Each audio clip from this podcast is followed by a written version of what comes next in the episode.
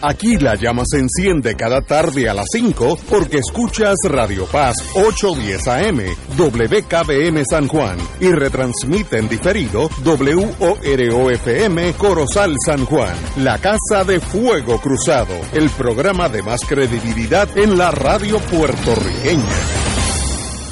Esta emisora y sus anunciantes no se solidarizan necesariamente con las expresiones que escucharán en el siguiente programa.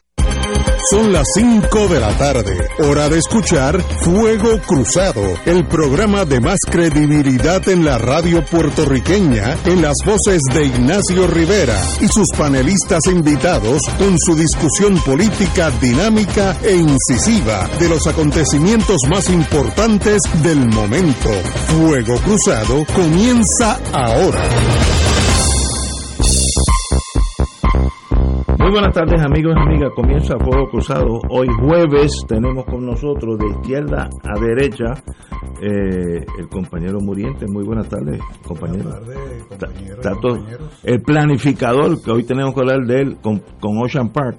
Tato Rivera Santana, muy buena. Buenas tardes, Ignacio, José, Julio y el amigo que está en los controles hoy. Y el senador Condé, senador, eh, amigo y eh, amigo mío muy personal, eh, el, el, senador, espérate, tengo un lapso de... Nadal.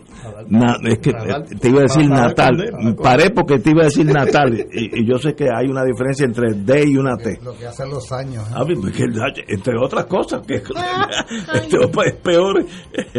bueno, pero vamos a empezar hoy con Tato Rivera Santana, porque en estos días ha salido un problema que desde que yo nací existía y siempre ha habido las mismas quejas, han puesto bombas para sacar el agua cuando se inunda y no ha pasado en realidad nada desde que yo era niño.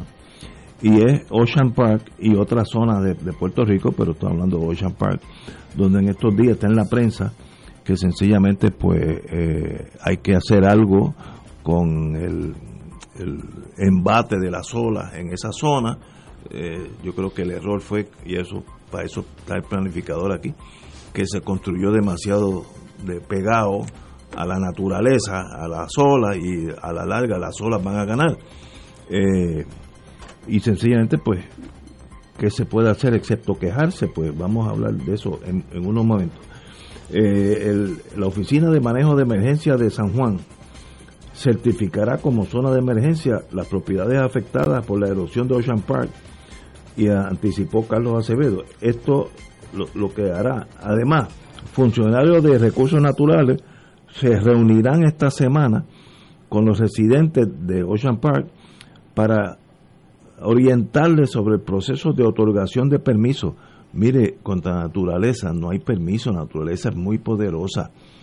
Eh, yo estuve presente cuando el, el cuerpo de ingenieros y, y la Guardia Costanera le pusieron como un manto protector al morro y estuvieron trabajando con, como un año, le pusieron unos 30 pies de roca, pero roca del grande de esta oficina, eh, mucho más grande que los carros, etcétera, etcétera, para que las olas den con el morro. Y yo sé que a la larga, si le dejas tiempo, el mar va a, a ganar, pero eso pues obviamente costó millones de dólares y sencillamente pues retrasa el embate de las olas. Eh, ¿qué, es, ¿Qué hacemos cuando el recurso natural oriente a los permisos de otorgación de permisos de mitigación? Eh, eso será que cada dueño va a poner su propia barrera. Mire, no hay dinero en Puerto Rico para hacer lo que se quiere hacer en, en teoría, así que no, no, no estemos hablando eh, en, en, el plano teórico. ¿Qué se puede hacer? Bueno, si yo fuera a echar Puerto Rico hace 100 años para atrás, no construiría por esa zona. Pero el que sabe de eso es Tato Rivera Santana, así que usted tiene la palabra.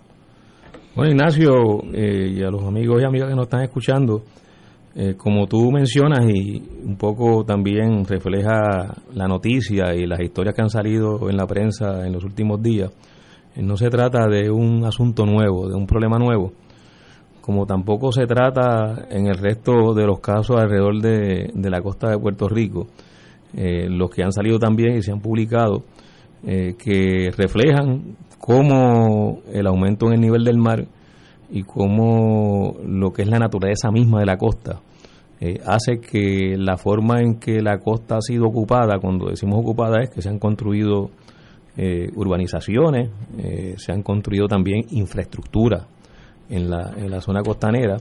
Esa forma en que se ha hecho, pues no tomó en consideración las características naturales de, de, la zona costanera. Nosotros tenemos aproximadamente unas 700 millas de costa en Puerto Rico. Eso es más o menos la, la cantidad de costa que tenemos. Eh, y la costa varía. Tenemos costas que son distintas en, el norte de Puerto Rico, en el sur, incluso en la misma en el mismo norte de Puerto Rico, en el sur, en el este o en el oeste, también tenemos diferencias en cómo se, se configura la costa. Eh, y uno de los asuntos que es importante tomar en consideración y que evidentemente no se tomaron en consideración cuando se tomaron las decisiones para que se construyeran urbanizaciones eh, y se construyeran muros de contención y, e infraestructura que se ha construido, eh, es que la costa es dinámica. Eh, en la costa se, se encuentran los dos grandes sistemas del Eso planeta. es interesante saber. Es dinámica por su propia naturaleza. Eh, la costa es dinámica. se encuentran dos grandes sistemas del planeta, el sistema terrestre y el sistema marino. y eso provoca o produce como resultado que se generen también muchos ecosistemas. cuando hablamos de la costa estamos hablando realmente de macrosistemas. muchos ecosistemas eh, que surgen en, en, el litoral porque se dan estos encuentros, este encuentro entre eh, el, lo que es la dimensión terrestre y lo que es la dimensión eh, marina. eso no se toma en consideración y si se toma en consideración, pues entonces el acto de emitir los permisos o la decisión que se tomara para ocupar la costa, pues fue un acto realmente irresponsable. Eh, lo que estamos viendo en, en, toda la costa y en todo el litoral eh, de nuestro archipiélago es primero que se tomaron esas decisiones de ocupar áreas que no se debieron haber ocupado. Segundo, que se destruyeron las barreras naturales. Eh, por eso hablaba de los ecosistemas que están asociados a la costa. En la costa tenemos manglares, tenemos dunas de arena. esto, estos sistemas ayuda a conservar el litoral, a conservar la costa a mitigar el efecto de la energía de, las olas y del mar eh, y ayuda también a que nos beneficiemos de ese encuentro entre, entre la tierra y el mar y de los ecosistemas que están asociados al mismo. Eh, como también entonces se destruyeron lo que son los elementos que dan ese balance, establecen eh, que se dé esa, esa integridad se mantenga, pues entonces agravamos el problema. Eh, y lo grabamos de una forma eh, muy, muy dura y muy aguda. Eh, hay construcciones en la costa que, que evidentemente se sabía, hoy se sabe con más certeza, pero también se sabía antes, que iban a confrontar este problema. En el caso de Ocean por ejemplo, no solo está el problema del impacto de las olas, sino que también es un área inundable. Por eso es que hay unas bombas que las maneja el Departamento de Recursos Naturales y Ambientales que se activan cuando vienen eventos de lluvia. Eh, o vienen unos eventos atmosféricos. Y a veces no funcionan. Eh, y entonces, como todo mecanismo, eh, todo, todo artefacto tiene un riesgo de que no funcione. Tiene que haber redundancia. Y entiendo que se, se ha manejado el asunto de la redundancia, pero aún así, con la redundancia han fallado. Este, y pues se provocan las inundaciones que que, hemos observado. Esa área de Ocean Park es un área también donde se removieron dunas de arena, eh, que era parte de la defensa que tenía esa costa eh, para eh, lo que es el embate de, de las olas. había la vegetación asociada a las dunas de arena que ayuda a proteger esas dunas de arena para que se mantengan, pero también ayudan a que se mantenga la integridad de, de esa línea costera. Así que aquí se hicieron todas las cosas que no se debieron haber hecho.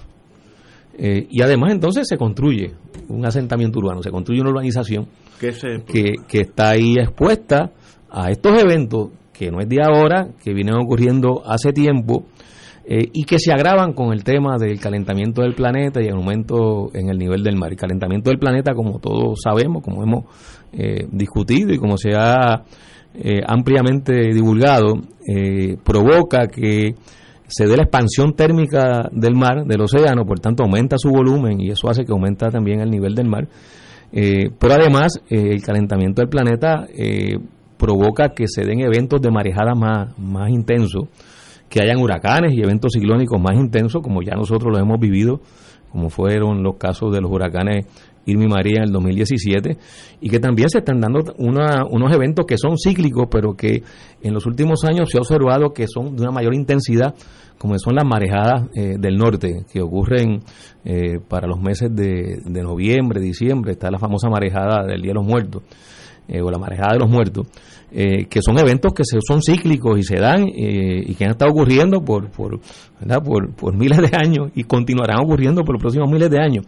Yo recuerdo cuando estaba en el municipio de San Juan, para allá, para el noviembre del 2014, se dio un evento de marejada fuerte. Eh, y fui, tomé fotos y tengo las fotos todavía, como eh, lo que había como un estrecho corredor de playa muy cercano a, un restaurante que se me escapa el nombre, que está allí a la orilla de, la playa de Ocean Park. Eh, ah, lo que era la hostería. La hostería, correcto, correcto. esa franja de playa desapareció.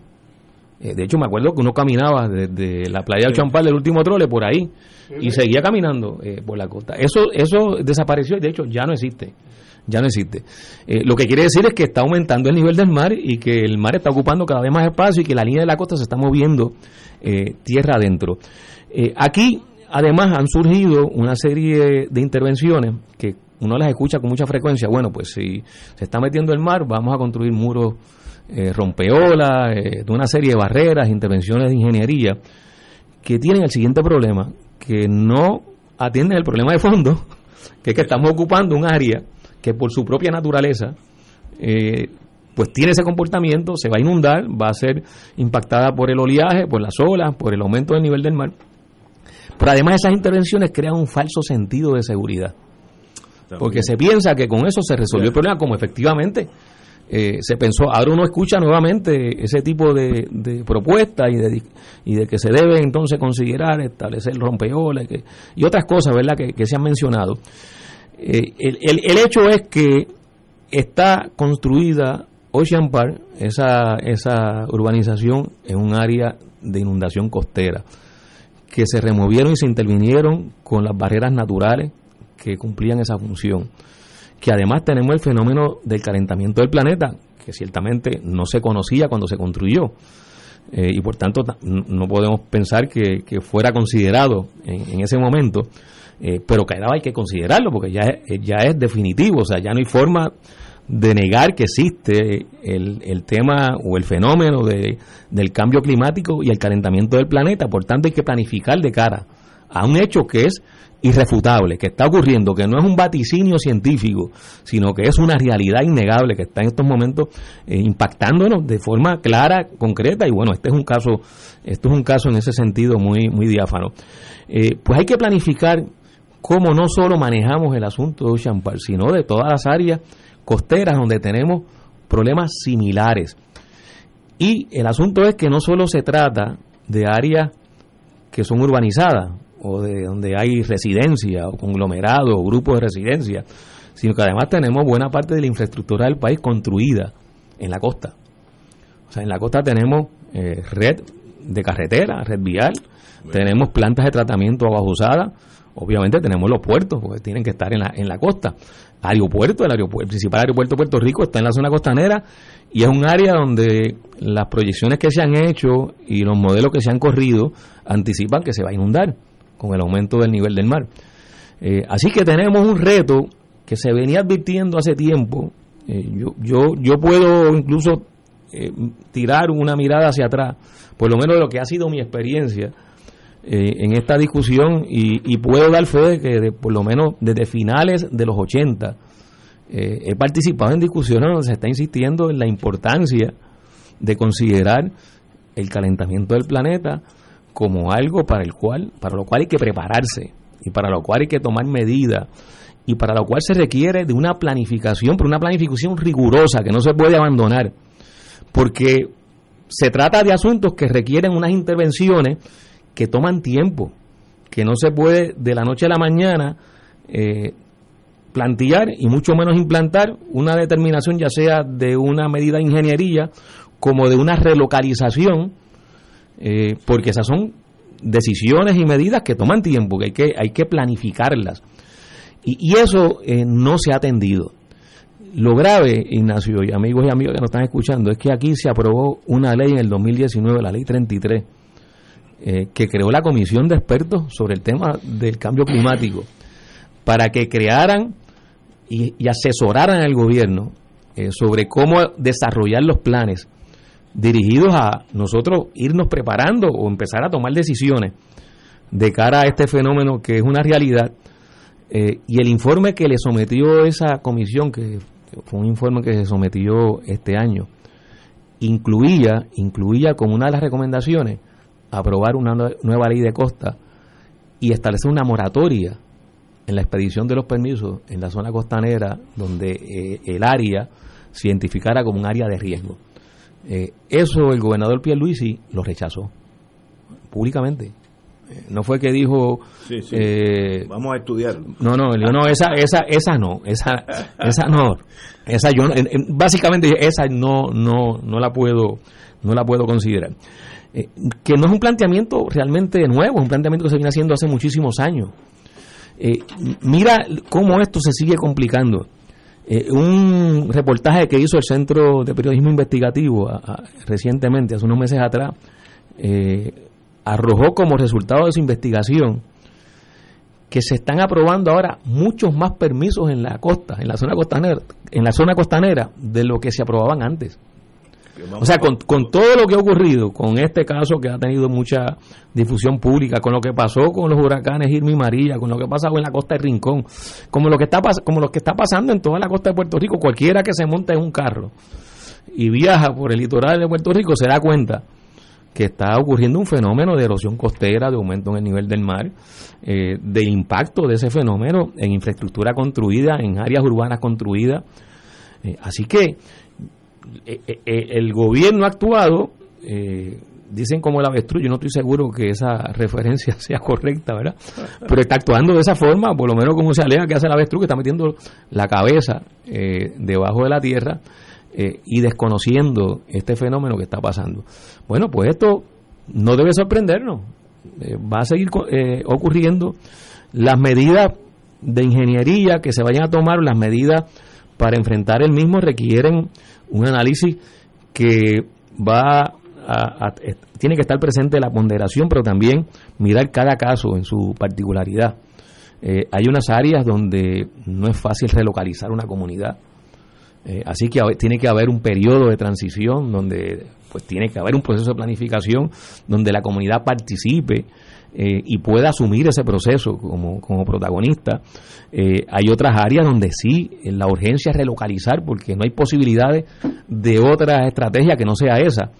Eh, y el manejo de la infraestructura pues va a requerir también que se tome en cuenta pues una serie de elementos y consideraciones que son determinantes para que se tome la decisión que sea. Eh, yo he escuchado lo de establecer barreras, lo de eh, construir eh, arrecifes artificiales. bueno, eso puede ayudar a detener la energía, además de lo, de lo costoso, puede ayudar a detener el, el impacto de la energía o a reducir, mitigar la energía. Pero eso no resuelve en nada el aumento del nivel del mar. El aumento del nivel del mar va a continuar. y no tiene que ver con que se construyan muros de contención o no. Así que, que lo, lo, que tiene que ocurrir ahora mismo, yo, yo pienso que la primera, si me preguntaran cuál es tu recomendación hoy, mi recomendación hoy, moratoria en los permisos de construcción en la zona costanera hasta que se termine ese plan. Y en función de ese plan y en función de lo que sea el resultado final de la aprobación de una nueva ley de, costa en Puerto Rico, entonces eh, se consideran los permisos y, y vamos a tener una información científica eh, técnica con mayor certeza de dónde se puede construir y dónde no. Y qué construir y dónde no se puede llevar a cabo las distintas actividades. Eso es, lo que están haciendo otros países. Pues, pues, de hecho, hay países que están ya retirando de la costa, eh, pues, lo que se construyó. O sea, no, no, no estaríamos haciendo nada que no se esté haciendo en otros lugares del mundo, porque están tomando en serio, con el agravante de que nosotros somos un archipiélago, no estamos hablando de que Puerto Rico es un continente. Estamos hablando de un sistema isleño que precisamente es en los sistemas isleños donde más efecto e impacto tiene el aumento del nivel del mar. Señores, vamos a una pausa, amigos, y regresamos con el doctor Muriente. Esto es Fuego Cruzado por Radio Paz 810 AM. Fuego Cruzado está contigo en todo Puerto Rico. El sábado 20 de agosto, desde las 10 de la mañana hasta las 7 de la noche, llevaremos a cabo el Provitón, Profundos Sostenimiento del Santuario Nacional de Nuestra Señora, Madre de la Divina Providencia, titulado Acogidos por la Providencia. Llenos de gozo, oraremos por las intenciones de Puerto Rico. A la vez estaremos conociendo más sobre nuestra patrona y cooperando para mantener las instalaciones y actividades pastorales del santuario. Transmisión en vivo por Teleoro Canal 13 Radio Paz 810 AM y Facebook Live del Santuario de Nuestra Señora, Madre de la Divina Providencia. Para mayor información puedes comunicarte al 787-646-9448. Contamos con tu oración y contribución.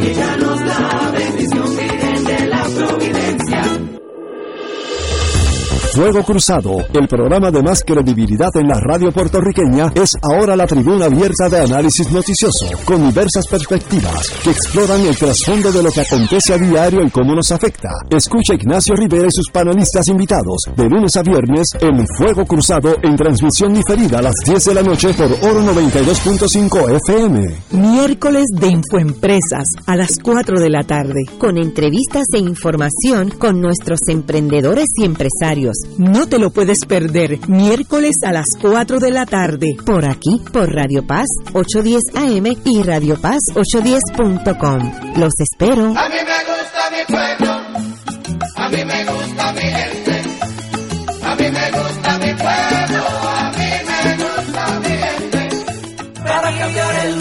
Todos los domingos a la una de la tarde por Radio Paz 810 AM y los sábados a las 7 de la mañana por Oro 92.5 Cuidando la Creación con la hermana Lisi y sus colaboradores. Entrevista, mensajes educativos y dándole voz a grupos que ayudan a cuidar la creación en el mundo. Recuerda por Radio Paz 810 AM, una de la tarde, domingo, sábado por Oro 92.5 FM a las 7 de la mañana.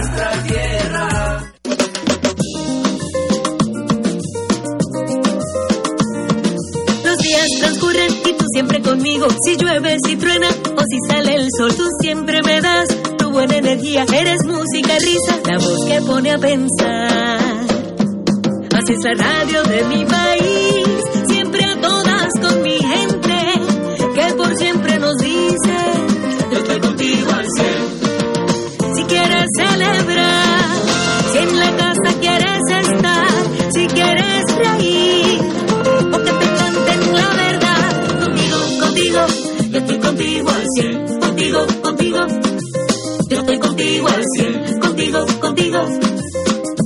contigo al cien. Los 100 años de la radio.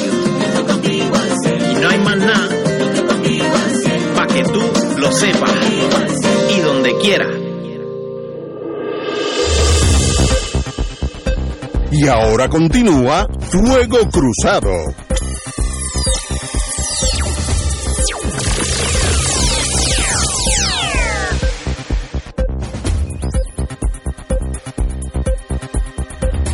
Regresamos amigos y amigas, estamos hablando de la problemática costera nuestra, Eh, yo creo que víctima de mala planificación, pero it is what it is, ese problema ya existe, pero lo que me ha dicho Tato Rivera Santana, pues aún más preocupante, que ahora hay más permisos que antes, pues entonces estamos caminando para atrás, pero anyway, it is what it is. Doctor Muriente.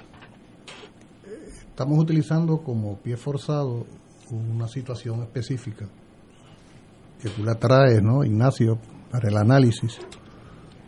Lo, lo más terrible de todo es que no se trata meramente de una situación en algún lugar aislado, sino que esa situación que estamos describiendo acá en San Juan es la parte más alta de la punta de un témpano. O sea, estamos ante una situación mucho más seria, mucho más grave, que en principio y en su origen tiene que ver con cómo las sociedades modernas conciben la relación entre los seres humanos y el resto de la naturaleza.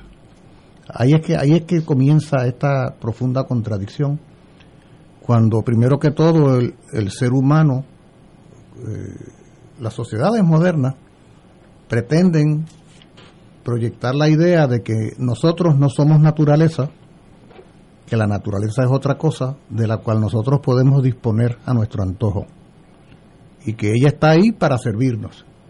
Y ahí comenzamos a perder de vista que nosotros los seres humanos somos primero que todo naturaleza, naturaleza frágil, vulnerable.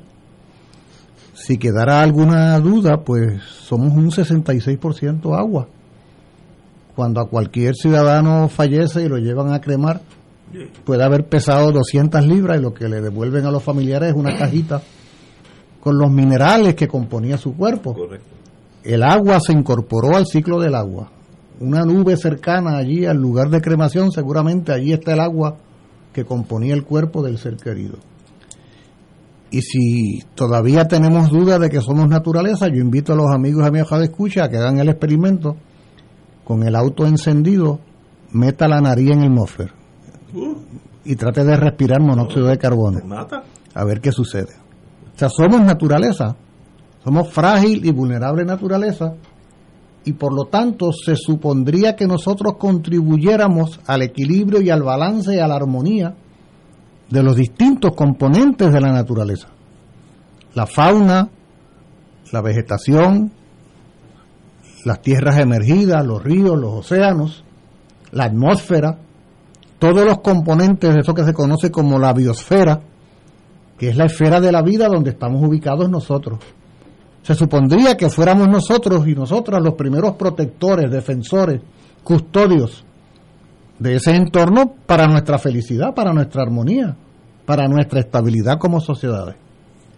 O sea, no hay un ser vivo en el planeta que le haya, que le haya hecho tanto daño a la naturaleza como el ser humano. Es sobre todo en eso que conocemos como la modernidad, digamos, particularmente a partir de la revolución industrial hacia acá y sobre todo los siglos XX y lo que va de 21, nada más pensemos en tiempos de Bolsonaro en Brasil, cuántas hectáreas de la selva del Amazonas han sido destruidas en nombre del progreso y de la modernidad. Porciones de la selva que son mucho más extensas que el propio Puerto Rico. El tema del calentamiento global, ¿acaso no es cierto que el presidente Trump quiso desconocer ese hecho corroborado científicamente y se negaba bajo su gobierno a que Estados Unidos participara de los esfuerzos, porque ya a estas alturas del juego inevitablemente hemos tenido que reconocer como humanidad que hay un proceso de deterioro avanzando y que ese proceso de deterioro tiene que ver con la quema de combustibles fósiles. Le hace petróleo, le hace gas, le hace carbón, que ha sido la base material energética desde la cual se han modelado el, capitalismo y el socialismo modernos. O sea, las sociedades modernas. Hablo de capitalismo refiriéndome sobre todo a la Unión Soviética y a la República Popular China, particularmente. Entonces, ¿qué pasa? Si bien es cierto que la primerísima iniciativa tiene que ser frente a esas situaciones que se han descrito aquí ya, puntuales, ¿no? En lugares específicos, y que hay que eh, forzar a que los reglamentos y las leyes que existen se, se, implementen. A mí me parece que es fundamental que haya un proceso educativo que transforme los paradigmas desde los cuales se maneja la naturaleza en este país, empezando por reconocer cada ciudadano y cada ciudadana que forma parte de la naturaleza y que su vida, su vida, la vida del ser humano está en función de la vida de la naturaleza. Y es tan así de sencillo. O sea, tú quieres vivir, tú quieres prosperar, tú quieres tener posibilidades, tú tienes que vivir en armonía con el entorno natural. Lo otro es el caos, que es lo que va sucediendo. O sea, esa elevación de los niveles de los océanos que se señalaba, esa imagen tan, tan gráfica que el compañero Rivera Santana de la foto que tomó hace unos años cuando va al mismo sitio resulta que desapareció. Eso no es obra y gracia de, de nada, eso no es milagroso, eso no es que a alguien se le ocurrió. es el proceso acumulado que se va dando de una alteración climática planetaria que va haciendo que haya una elevación de los niveles del mar, simultáneamente con el derretimiento de los casquetes polares, el derretimiento de los glaciares, ¿ah? una alteración extraordinaria que se va dando y tiene unas consecuencias. Esos calores terribles que está viviendo Europa en este momento, esas inundaciones que a la misma vez se dan en ciudades estadounidenses en este momento, justo en este momento. Esos, esos incendios forestales que no cesan, eso surgió por casualidad, por son incidentales o son señales que nos provee la naturaleza de que aquí está habiendo un desorden. Entonces nosotros en Puerto Rico vamos teniendo señales de esto. Yo les puedo decir, por ejemplo, con esto redondeo esta parte de mi pensamiento, pero cualesquiera de ustedes, amigos y amigas de escucha, que transite por la carretera 165, que es la que conduce de Cataño a Dorado o Baja. Que va bordeando. Oigan, observen que esa carretera existe porque es puro relleno. Esa, carretera está montada sobre relleno. Y a un lado está el océano y a otro lado hay un manglar inmenso, que por cierto, por eso es que no han construido allí, porque son unas zonas muy inestables para la construcción de estructuras fuertes, ¿no? Eh, entonces, ¿qué pasa?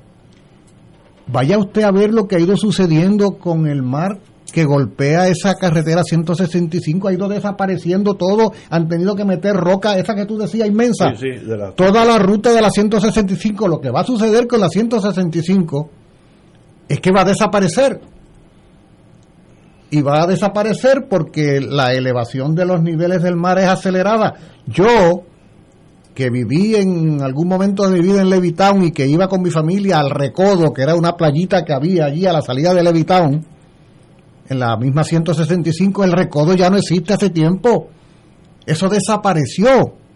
¿Ah? Entonces tenemos humedales en un lado, que es la zona de los mangles, tenemos el océano golpeando por el otro, y esa carretera se va a inhabilitar totalmente, porque esa carretera es artificial, su geografía es artificial, es puro relleno. Oigan, de esa misma manera, yo quizá algunos de los amigos y amigas que nos están escuchando han visto, hay mapas futuristas de esto, de cómo será Puerto Rico de aquí al 2060, 2000. Hay partes del condado de Ocean Park ya desaparecidas para de aquí a unas pocas décadas, porque son las partes bajas. O sea, las partes bajas de Puerto Rico van a ir desapareciendo porque la elevación de los niveles del mar es acelerada y es indetenible. Por eso ese señalamiento que se hace acá, que se ha hecho hace un momento, de que aquí hay que repensar, porque tú planteabas algo de que bueno, ya, ya, ya está todo hecho. Pues no, pues no puedo pensar que ya está todo hecho, porque entonces sí que no hay nada que hacer. No, lo que pasa es que hay un montón de cosas mal hechas, que eso es distinto. Estoy de acuerdo. Y entonces hay que comenzar a rehacer, hay que comenzar a rehacer. Pero entonces resulta que viene Rivera Santana y nos dice que la información que provee una investigación hecha por periodistas nos indica que a pesar de toda la evidencia que hay en sentido contrario de construir las costas, ahora resulta que hay toda una avanzada de construcción en las costas en Puerto Rico. Entonces, ¿a dónde quedó el grado de conciencia y comprensión? O sea, esa situación que se dio en Rincón, con esa, con esa, eso no es un hecho aislado de una piscina, de una gente buena, otra gente menos buena. Eso no es un asunto entre buenos y malos, que no sé qué, es el proceso que se va dando. Y un buen día la el, el mar va a entrar en el edificio mismo también, como está sucediendo en Rincón, con un montón de estructuras que han ido colapsando. Pero eso no es porque fueron mal hechas las casas en el sentido de, del maestro de obra que las construyó, no, es que fueron ubicadas en una zona donde era anticipable. que no Oye, hay otros países, tú señalabas, Tato, en España incluso están tumbando altos edificios en algunas zonas. O sea, hay, hay edificios de 15, 20, los están porque están construidos en lugares inapropiados.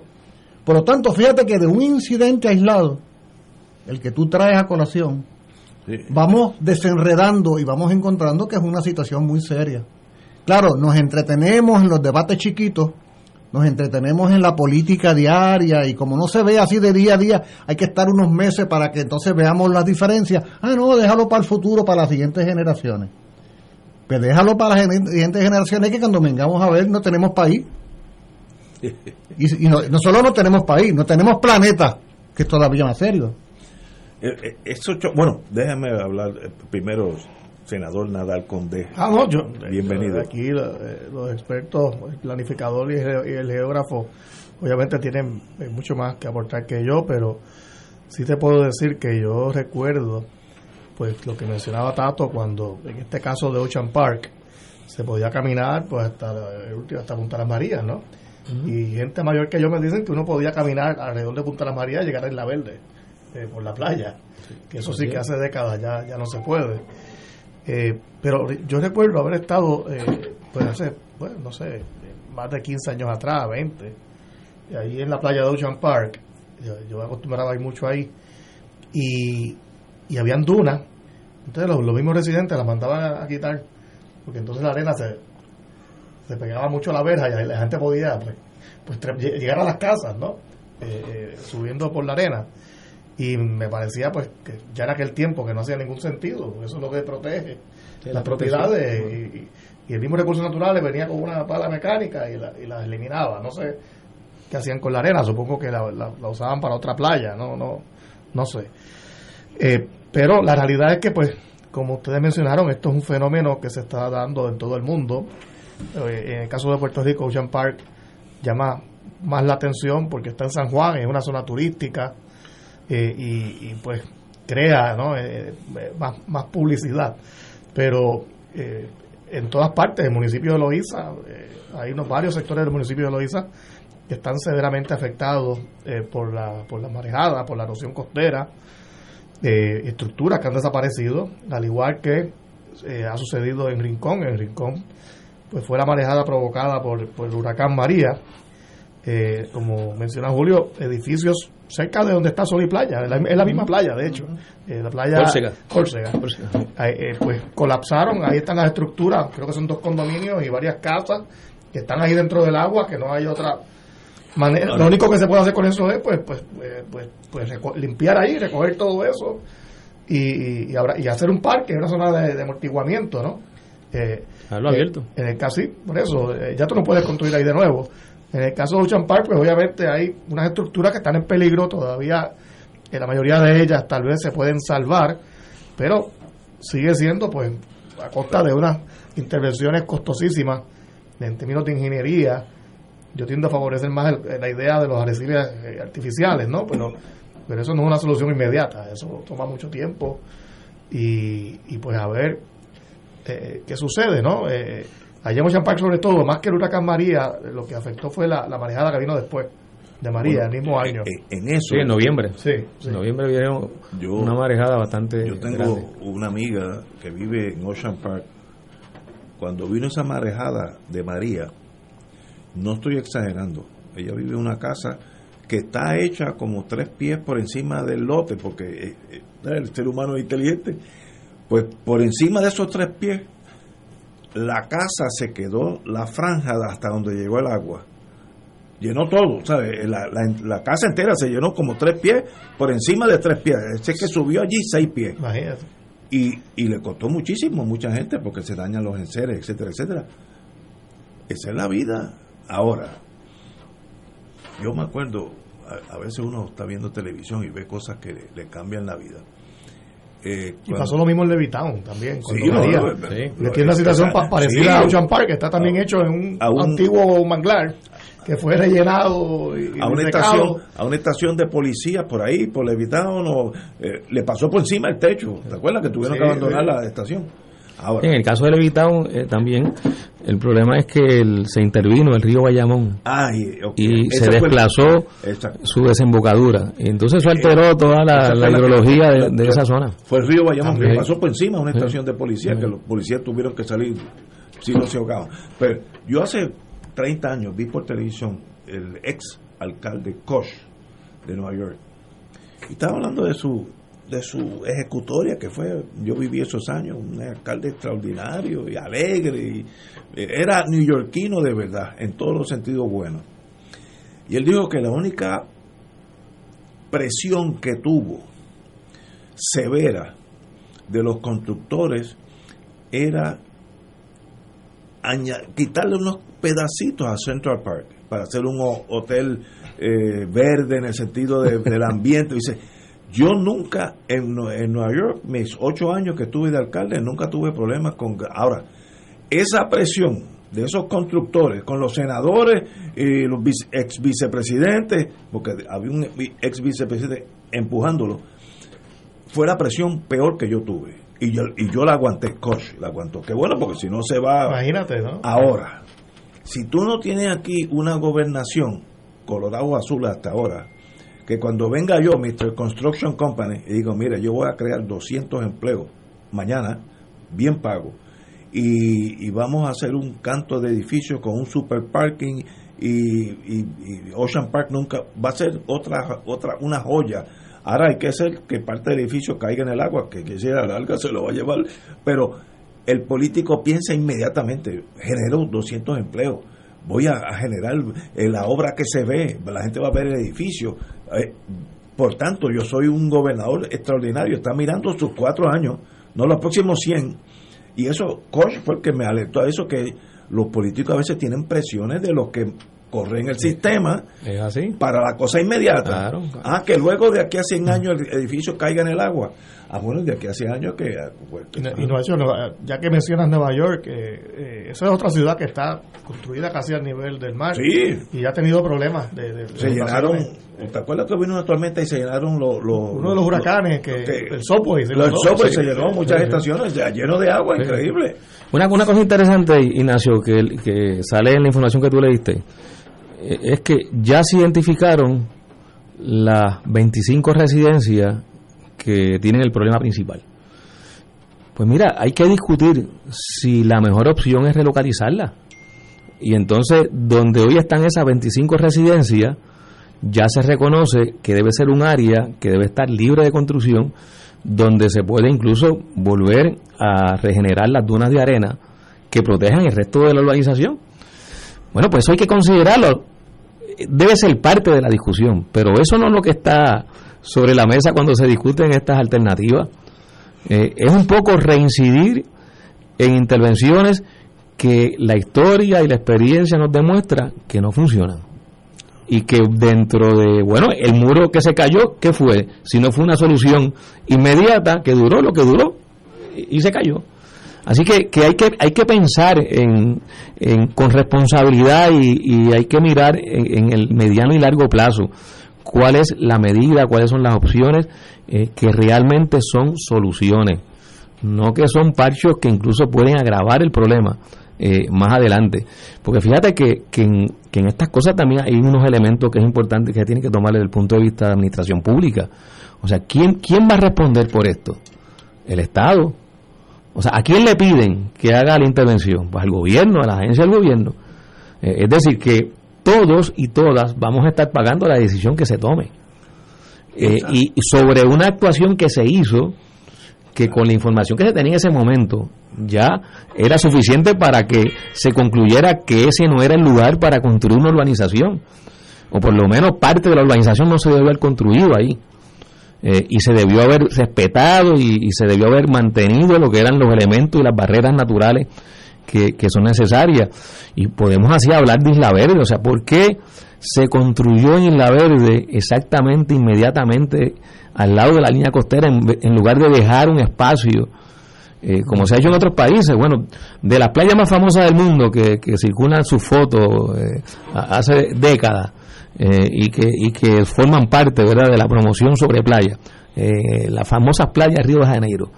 Eh, las construcciones hoteleras, ¿dónde están? Bien Eh, al otro lado de la avenida. Sí, sí, pero, pero Al otro lado de la avenida, o sea que hay que se, se respetó fácilmente se respetó un ancho. de 100 a 200 metros Claro. de, de- de Eh, y, y uno y uno incluso eh, cuando mira, por ejemplo, La Habana, el malecón de La Habana, sirve como ese espacio entre la línea de la costa y las construcciones urbanas. La- la- las construcciones urbanas en La Habana, sobre todo en esa parte eh, de La Habana, están al otro lado del malecón. Y aún así, cuando vienen las marejadas, eh, pasa por encima del malecón. Eh, impactan esa, esa estructura. O sea que aquí hay unas cosas que, que, que no se hicieron en el pasado. Oye, lo que es imperdonable es que se continúan haciendo ahora con esta información. Pero- Por eso es que, que es importante eh, el tema este, bueno, hoy, hoy tenemos la oportunidad de evitar que el problema se recrudezca, que el problema se agrave, que podemos, podamos anticipar hoy que no ocurra eh, esta situación que estamos viendo en el caso de Uchampar y que estamos viendo en otras partes de la costa de Puerto Rico, porque hoy tenemos la capacidad de tomar esa decisión. Si no se toma es por irresponsabilidad, es porque por, por los intereses también, porque aquí hay, mira, eh, por cierto, sobre este tema es importante porque es parte de lo que ha salido en estos días. Ayer salió un reportaje en la BBC de Londres, en el periódico, eh, donde el periodista hace una investigación sobre una conspiración, una operación secreta que se elaboró hace 30 años por figuras vinculadas a la industria del petróleo para rebatir y responder todo lo que se estaba planteando sobre el tema del calentamiento del planeta. Eh, y crear toda una ofensiva contraria a lo que estaba eh, trabajándose por la comunidad científica. Eh, de hecho, yo invito a, los amigos y amigas que nos están escuchando que busquen, pues eso salió ayer. En la BBC no salió ni en Granma, ni salió en Pravda, ni salió. Lo mismo que hizo la industria del tabaco exacto, momento, que le pagaban a, a, su puesto científico. Y, y lo terrible que tuvieron éxito. Sí, sí. Tuvieron éxito porque lograron confundir a la opinión pública internacional y en muchos países por décadas, donde había la duda, se sembró la duda que era la intención de ese operativo secreto. Eh, y curiosamente, cuando yo leía ese reportaje ayer, me recordaba cuando la Asociación de Conductores de Hogar en Puerto Rico, para eh, principios de los años 2000, trajo un conferenciante a su asamblea para rebatir los planteamientos que hacíamos, los que estábamos advirtiendo sobre el calentamiento del planeta. O sea que, que aquí hay una serie de, de, asuntos que es importante que ahora podamos eh, mirarlo eh, y corregir lo que, lo que se hizo mal y movernos hacia adelante porque en última instancia nosotros necesitamos salvaguardar la posibilidad de nosotros como pueblo, como sociedad, eh, tener país, tener patria y tener la posibilidad de, del desarrollo. Hay que, pero hay que subrayar, hay que subrayar el, el, el hecho que tú señalas de que en un momento dado es posible que no se tuviera toda la información que se tiene ahora. Y entonces, en nombre del desarrollo, del progreso, de la modernidad, porque eso todo es una visión ideológica, ¿no? Es una visión ideológica, la idea del progreso. Por ejemplo, tú sabes que la palabra baldío, la palabra baldío, es una palabra muy mal vista de los para los desarrollistas, porque un terreno baldío no es otra cosa que un terreno, eh, es un peyorativo además. Es peyorativo. Es peyorativo. ¿Qué cosa es un terreno baldío? Un terreno donde no se ha construido una estructura. Entonces, no se, no se supone que en nombre del desarrollo y la modernidad, no se supone que haya terrenos baldíos. Ah, sí. Es un terreno que se está perdiendo. es, la connotación. Por ejemplo, el parque este que está en el condado, el, el que sí la eh, abrió, ¿cómo se llama? La ventana al mar. La ventana al mar. Eso es inaudito. Yo recuerdo, yo recuerdo la criticaron cuando ahí estaba el antiguo centro de convenciones que, perdió por su, porque su capacidad no, no daba para lo, se, puso la ¿Cómo, tú vas a tener, ¿Cómo tú vas a tener ese terreno baldío en pleno condado? perdido. Yo recuerdo recuerdo en, en, años anteriores que yo como profesor me vinculé al fideicomiso de conservación, que ahora se llama Para la Naturaleza, y yo tenía conversaciones con el con el con, arquitecto, con el arquitecto blanco porque él, fue él fue asesor del, entonces gobernador don Roberto Sánchez Vilella. Don Javier Blanco. Javier, Blanco, un personaje extraordinario. Entonces él me contaba, él me contaba de, de, la del pulseo que tuvieron que tener en el área de Fajardo cuando el fideicomiso de conservación eh, hizo la gestión Ahí se estaba iniciando el fideicomiso y una de las primeras medidas fue rescatar las cabezas de Fajardo, donde queda el, faro. Cabeza de San Juan. Cabeza de San Juan. La, cabeza de San Juan, exacto. Oye, el Hotel El Conquistador y otros interesados querían apropiarse de todo eso pues porque eso es maravilloso allí. ¿Cómo, ¿Cómo, ¿Cómo va a ser para conservación? ¿Cómo va a ser para que vaya la gente? No, no, aquí tiene que haber mega hoteles. ¿ah? Para que haya, está, en la, está en la esquina de la riqueza, decían. Oye, pues eh, todavía hoy estarían, bueno, lo que pasó con CATS, lo que pasó con CATS en el área de, de, de Talega y todo aquel afán de querer construir hoteles en una zona. Serena era el. sí, que era una zona eh, muy vulnerable, una zona de humedales una zona de inundabilidad oceánica, una zona con, con todas las características para que se quede quietecito como está, que por cierto es una de las zonas de, de turismo pasivo y actividad pasiva más importante con la que cuentan los ciudadanos de toda la región. Entonces, quería de- que- mencionar un par de casos porque me parece importante, porque es cierto lo que señala el compañero Rivera Santana de que en un momento dado, en nombre del desarrollismo, de la modernidad, se hacían cosas y no necesariamente se tenía el cúmulo tan abultado de información y análisis que tenemos hoy día. Aquí se mencionaron ahorita las dunas, ¿verdad? Las dunas. Que, que señalaba el compañero Nadal que a alguna gente le molestaban en Ochampar y por ahí cerca. Y la tumbaron. Porque, porque el viento hacía que, que se acercaran. Oye, ¿tú sabes con qué arena se hizo el aeropuerto internacional? Con eso. Con la arena, la, con la arena de las dunas de toda el área de Vacía Talega, que luego teníamos que todos los años en la marejada, la marejada se llevaran esa cajetera. ¿No se acuerdan ustedes que todos los años se llevaba la cajetera? Y, y, Sí, y luego se construyó el- y entonces el- el tuvieron, rompeola, y tuvieron que meter un inmenso ro- rompeola. ¿Por qué? Porque la barrera natural, que eran las dunas, la convirtieron en pista de aterrizaje y despegue de aviones en el aeropuerto. O sea, una insensatez total. Hay otro ejemplo que quiero dar. Eh, vayan ustedes a Mayagüey, vayan al área donde queda el estadio Isidoro García, que a su vez fue el área donde se inauguraron aquellos centroamericanos. Recuerdan ustedes que hubo un vendaval y por poco se va a la pista con el viento. ¿no? En los primeros días. El día inaugural, ahí justo, el mismo día.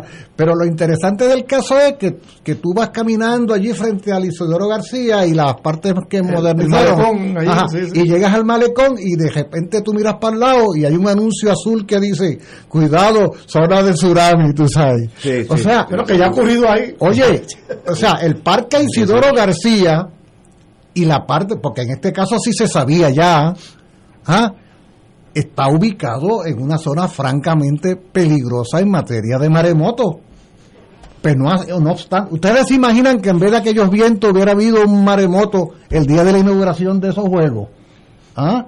Pues mira, se conforman con poner anuncios azules y blancos Sí, sí, salida, entrada, por aquí, siga. Dios, eso, eso está por todo Puerto Rico, pero no, no, es- no, es de- no- no es muy alentador, ¿verdad? Que tú vivas- vivir al lado del. Pero fíjate, fíjate. Oye, así, y así podemos, yo es que lo último que quería decir de esto, yo creo que valdría la pena, sería muy útil que nosotros hiciéramos un inventario, un inventario de las decisiones mal tomadas de tipo socioeconómico que tienen impacto ambiental. Un listado, un listado. Sería como con- una, co- como una guía telefónica. Sí, pero oye, pa- ¿sabe por qué? ¿Sabe por qué es importante?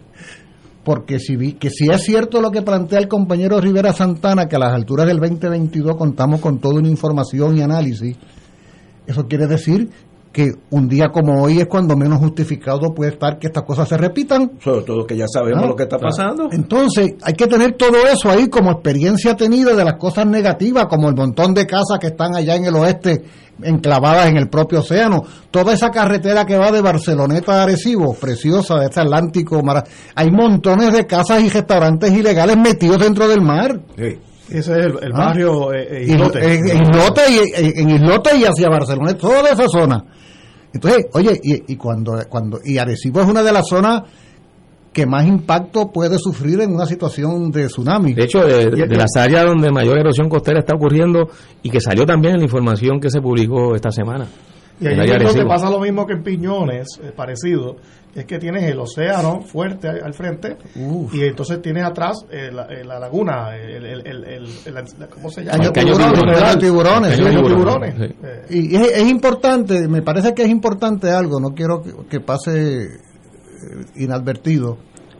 Los amigos y amigas Radio Escucha pueden notar que llevamos ya una hora reflexionando sobre este tema y en ningún momento a ninguno de los presentes aquí se nos ha ocurrido disminuir el alcance de lo que estamos conversando en la lógica partidista o en la lógica electoral. O sea, eh, eh, la manera, la man- no es que no tenga una razón política, no es que no tenga una razón económica, no es que no haya habido unas decisiones interesadas, pero este es un gran problema que trasciende cualquier diferendo Seguro. porque se trata de la vida de todos y todas. De hecho, lo peligroso es que se torne partidista este Pero sí, tema, entonces que sí. es como ha pasado en Estados Unidos. Pero eso que señalaba el Eh, compañero Rivera Santana- no puede ser proambiente, pero, Pero eso que eso no señalaba, hace ningún sentido. eso que señalaba el compañero Rivera Santana de que va este comité creado por el propio gobierno, que, es- que es el De hecho, bajo la administración de Ricardo Rosselló que se Mira crea, mira eso. se aprueba la ley 33 O sea, la ley y 33 se crea el comité de expertos sobre el cambio climático. Entonces resulta que el comité, de, que son expertos de verdad y hombres y mujeres ahí muy capacitados, entregan un informe producido como fruto del choque de, de cabezas ahí el- y- para el bien del país. Entonces resulta que el gobernador dice, no, eso no me sirve. Entonces, ¿qué, qué, por qué dice que no? ¿Qué razones son la, las que la recomendación de, de la moratoria, eh, esa fue la que el gobernador dijo que, que no podía aceptar. Y dijo que aceptaba otra, pero no, no hemos visto que se haya traducido eso en política pública, en, en nuevos ¿Tendrá en- nuevas reglamentaciones, órdenes ejecutivas, ¿Tendrá algo que ver esto con el hecho de lo que hemos mencionado aquí en reiteradas ocasiones de la ley que establece qué por ciento de la energía producida debe ser eh, renovable vis a vis la realidad que existe en ese sentido?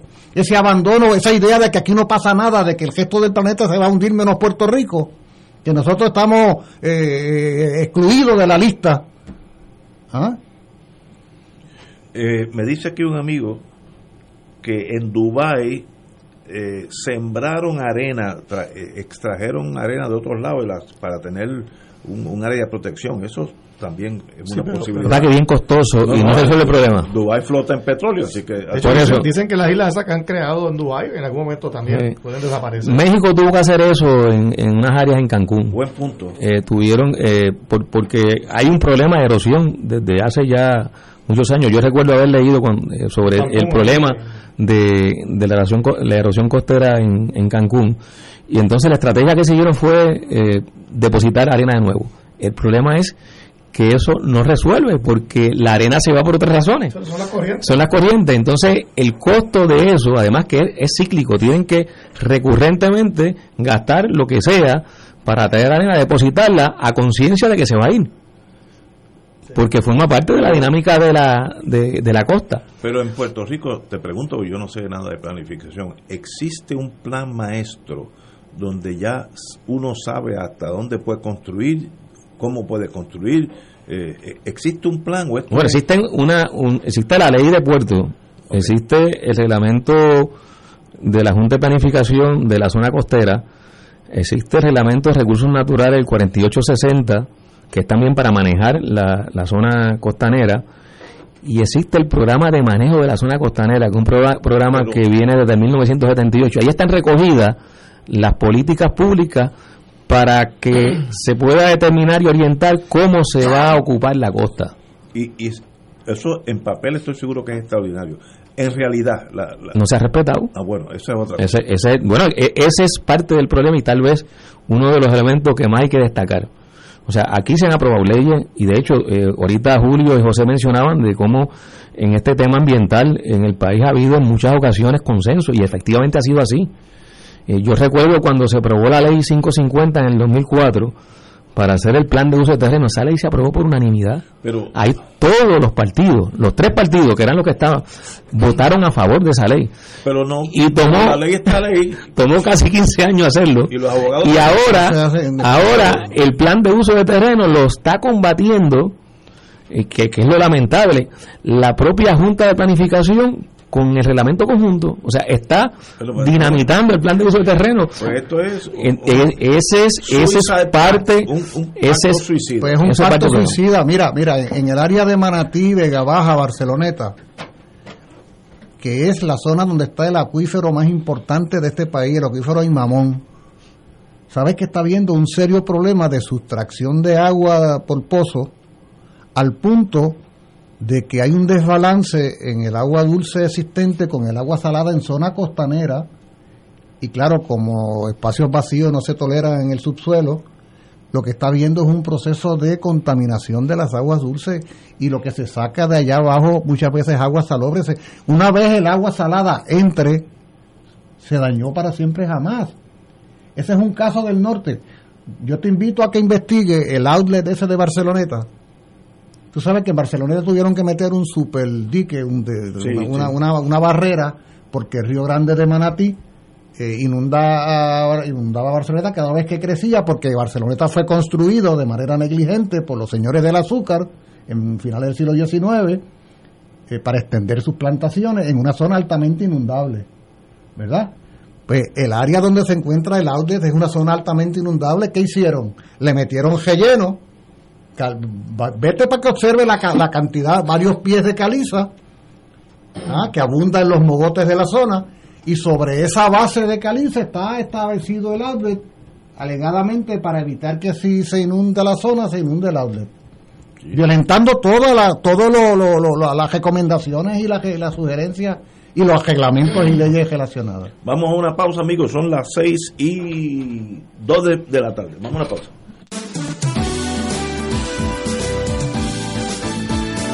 WKBM San Juan. WORO Corozal San Juan. Y para el mundo, Radio Paz 810.com.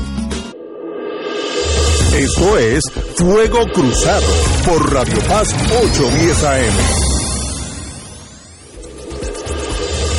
Fuego Cruzado está contigo en todo Puerto Rico. El sábado 20 de agosto, desde las 10 de la mañana hasta las 7 de la noche, llevaremos a cabo el Provitón, Profundos Sostenimiento del Santuario Nacional de Nuestra Señora, Madre de la Divina Providencia, titulado Acogidos por la Providencia. Llenos de gozo, oraremos por las intenciones de Puerto Rico. A la vez estaremos conociendo más sobre nuestra patrona y cooperando para mantener las instalaciones y actividades pastorales del santuario. Transmisión en vivo por Teleoro Canal 13, Radio Paz 810 AM y Facebook Live del Santuario de Nuestra Señora, Madre de la Divina Providencia. Para mayor información puedes comunicarte al 787-646-9448. Contamos con tu oración y contribución. Bendición, Fuego Cruzado, el programa de más credibilidad en la radio puertorriqueña, es ahora la tribuna abierta de análisis noticioso, con diversas perspectivas que exploran el trasfondo de lo que acontece a diario y cómo nos afecta. Escucha Ignacio Rivera y sus panelistas invitados de lunes a viernes en Fuego Cruzado en transmisión diferida a las 10 de la noche por Oro 92.5 FM. Miércoles de Infoempresas a las 4 de la tarde. Con entrevistas e información con nuestros emprendedores y empresarios. No te lo puedes perder. Miércoles a las 4 de la tarde. Por aquí, por Radio Paz 810 AM y Radio Paz 810.com. Los espero. A mí me gusta mi pueblo, a mí me gusta mi gente,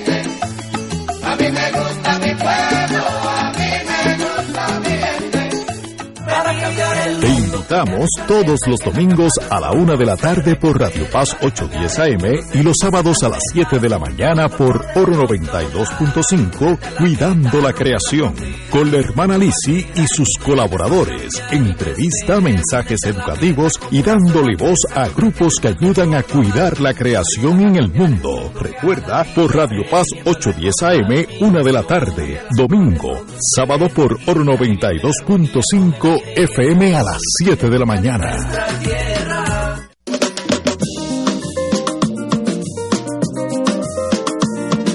Los días transcurren y tú siempre conmigo. Si llueve, si truena o si sale el sol, tú siempre me das tu buena energía. Eres música, risa, la voz que pone a pensar. Así es la radio de mi país,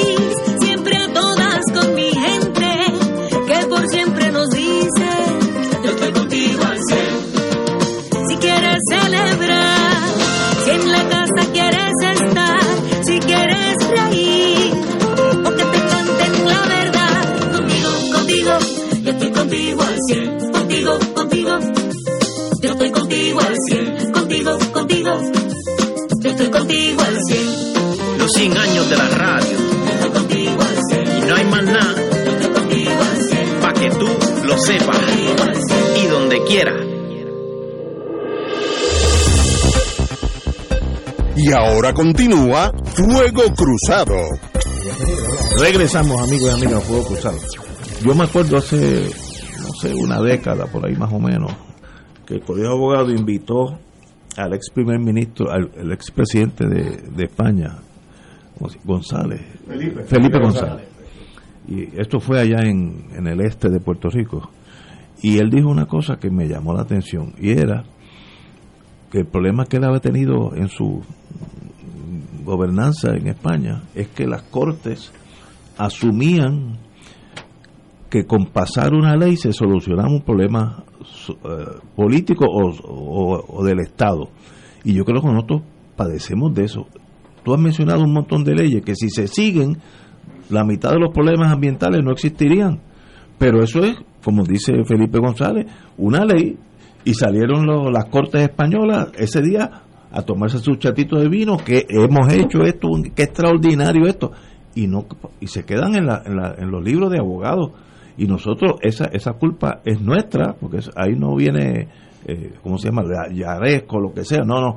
Si nosotros no hacemos que esas leyes que, leyes que ya están en los libros se hagan valer, pues, pues eso es una cómica, estar allí pasando leyes, es un chiste, ¿sabes? Y me da la impresión que hay mucho de eso, que no hay, no hay mucha, este, eh, no hay mucha En observancia. En Puerto Rico hay muchas leyes extraordinarias, pero el problema es que si el- el- la rama legislativa está después desconectada con la ejecutiva eh, ¿no? y viceversa, pues entonces eh, no sucede nada. Las leyes las puedes aprobar, pero si el ejecutivo no las hace cumplir, pues hay un problema. Y muchas veces el ejecutivo o la burocracia ¿no? dentro de las agencias no tienen ningún interés en esa ley que aprobó la legislatura. Eh, simplemente tienen otras prioridades o tal vez no tienen los recursos humanos y económicos para hacerlas cumplir. Eso es otro problema aparte. Eh, pero, pero en general yo diría que es falta de, de liderazgo para hacerlas cumplir, falta de interés eh, eh, eh, y, y- y mala comunicación entre las ramas de gobierno. Pero también tiene que ver con los paradigmas, con, con las ideas que guían cómo organizar la sociedad. Te doy un ejemplo. En este país eh, se decía hace poco, no debe haber variado mucho, que había por lo menos 3 millones de vehículos de motor. Sí, ahí está.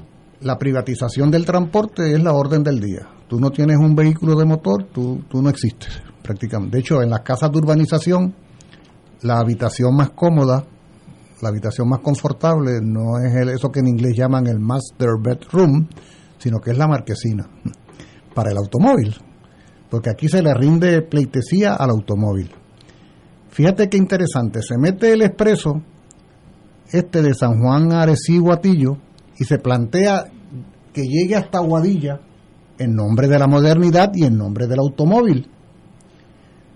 Ustedes saben las implicaciones que va a tener si efectivamente se materializa la extensión de esa avenida inmensa hasta Guadilla en lo que tiene que ver con las tierras profundamente fértiles, productoras de, leche en este país, la ganadería por excelencia, en Atillo, en Camuy, en Arecibo, en Quebradilla, se lleva enredada más de 50 fincas, se lleva más de 50 fincas y se destruye, se destruye uno de los pocos componentes de la producción agropecuaria que en este país sigue siendo más o menos rentable.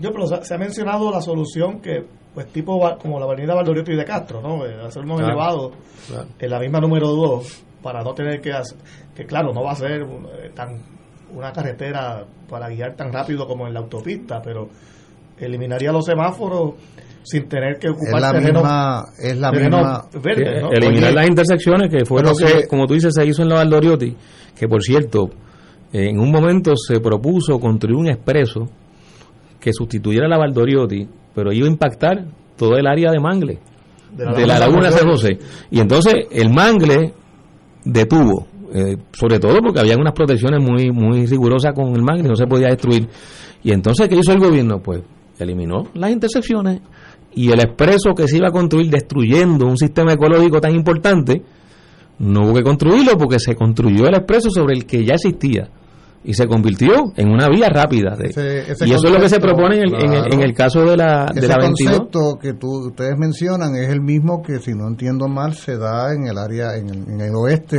el área San Germán, Hormiguero, Ahí se Mayagüez, eliminaron también las intersecciones, sí. donde Eh, tú puedes ir por la número 2 y no tiene, no, no, eh, eso es una manera, ya que, ya que esa es la realidad del transporte y la viabilidad y habilidad, bueno, pues hagámoslo de esa manera, porque, oye, Puerto Claro. Rico es uno de los países del planeta per cápita de los que más tiene, si no más, tiene carreteras por habitante y por kilómetro cuadrado. O sea, le podemos dar la vuelta al mundo prácticamente con las carreteras que tenemos. Eh, sí, eh, eh, tenemos más de la mitad del radio del planeta.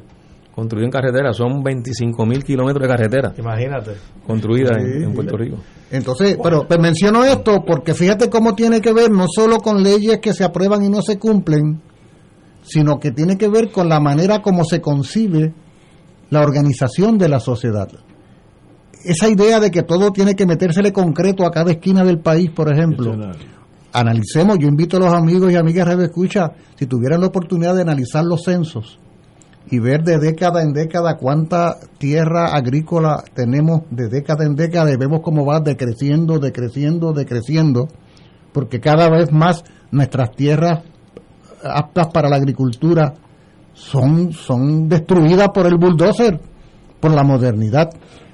Yo quisiera saber en qué medida y hasta dónde en la Junta de Planificación se respetan eh, la, lo, ¿cómo se llaman los planes de los gobiernos autónomos? La, planes territoriales de los municipios.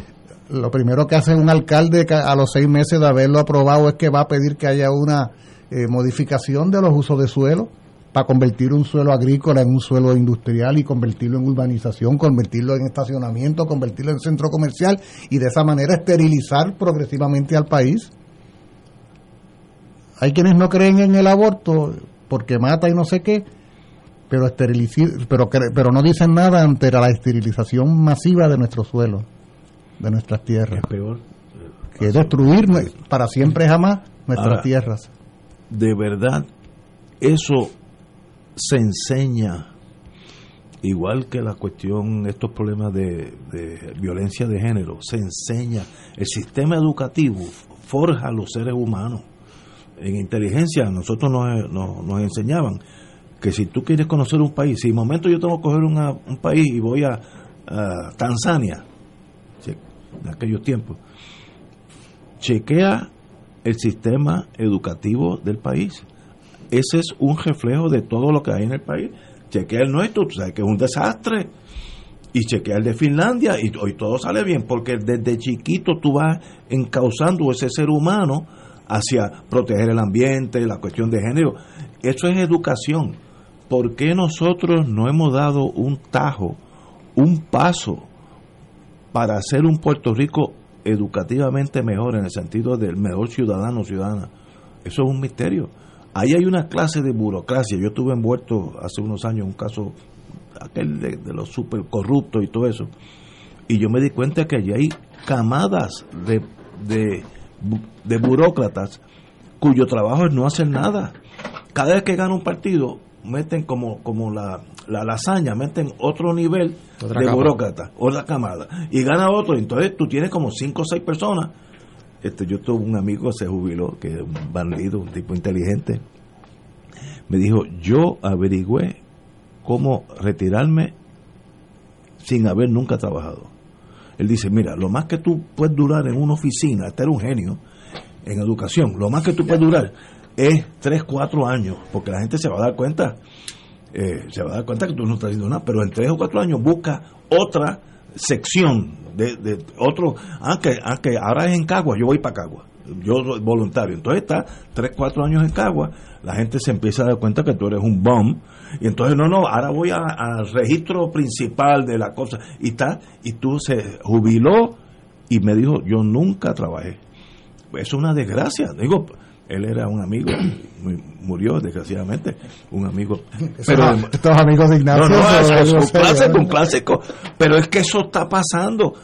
Y miren, siempre habrá vagos y siempre habrá gente que se la que se la roba la segunda si lo dejan. Ahora, cuando yo voy a las elecciones cada cuatro años, con ustedes tres que también van a elecciones, yo estoy votando para que ese gobernador o presidente el día de mañana, como ustedes quieran llamarle, se ocupe de gobernar el país y parte de la gobernanza es hacer un mejor país por la base educativa, que es la fácil más fácil, crear un ser humano. Y, eso no pasa. Es una de mis grandes frustraciones con Puerto Rico. Tengo caso específico. Hace como dos años, yo tengo un señor que trabaja en madera y es un fenómeno, y responsable y tiene todo lo bueno del ser humano. Y tenía nenas chiquitas, ya no son tan chiquitas. Eh, en un año entero no vino la profesora de matemáticas. Por la loiza está esa escuela. Y todo el mundo sacó B. y a nadie le importa. ¿Sabes? Na- nadie... se- Oye, y lo peor, Ignacio, Pero, es que no es por falta de recursos. o sea, porque- el dinero porque- está ahí, porque dinero- hemos conversado aquí muchas veces No, que el presupuesto del Departamento de Educación, no hay dinero. eh, estamos hablando de 3 mil millones por lo menos. Imagínate. En algunos años puede que sea un, un poco más. Yo, yo en Argentina estuve hablando con parientes de mi- del esposo de mi hija, que son eh, italo-argentinos, y estábamos hablando de esto. Cuando yo le dije lo de los 3 mil millones, pensaban que era el presupuesto de Puerto Rico. Argentinos que tienen un país también gigantesco. ¿Cómo que? No, no, pero eso no, no, pero es dólares, dólares. 3 mil millones en educación. ¿O es el presupuesto? No, no, educación nada más. Dice, ah, pues ustedes son un país sumamente rico. Porque fíjate las escalas. ¿Y qué hemos hecho nosotros para destruir un sistema educativo? O, o tal vez nunca construirlo, vamos a ponerlo así. Yo- eso es un misterio para mí. Yo no, tan fácil, yo no sé si es tan fácil. Bueno, habría que votar como cinco camadas de burócratas que están allí, empezando desde arriba para abajo, y hacerlo nuevo. Pero eso no es tan. Pues son, son políticas que, que han eso no debe ser tan difícil. que han llevado a que esa sea, sea el resultado. Eh, fíjate que, por ejemplo, en el tema de la salud, tuvimos un sistema de salud público que requería mejorarlo, tenía sus deficiencias ciertamente, pero teníamos un sistema.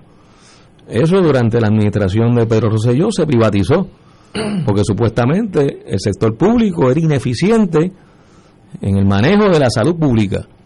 El sector público no, no lo podía hacer, tenía que hacerlo el sector privado. Se vendieron los hospitales, se vendieron los CDT, se entregó, la salud se le entregó a las, las aseguradoras. ¿Qué tenemos hoy?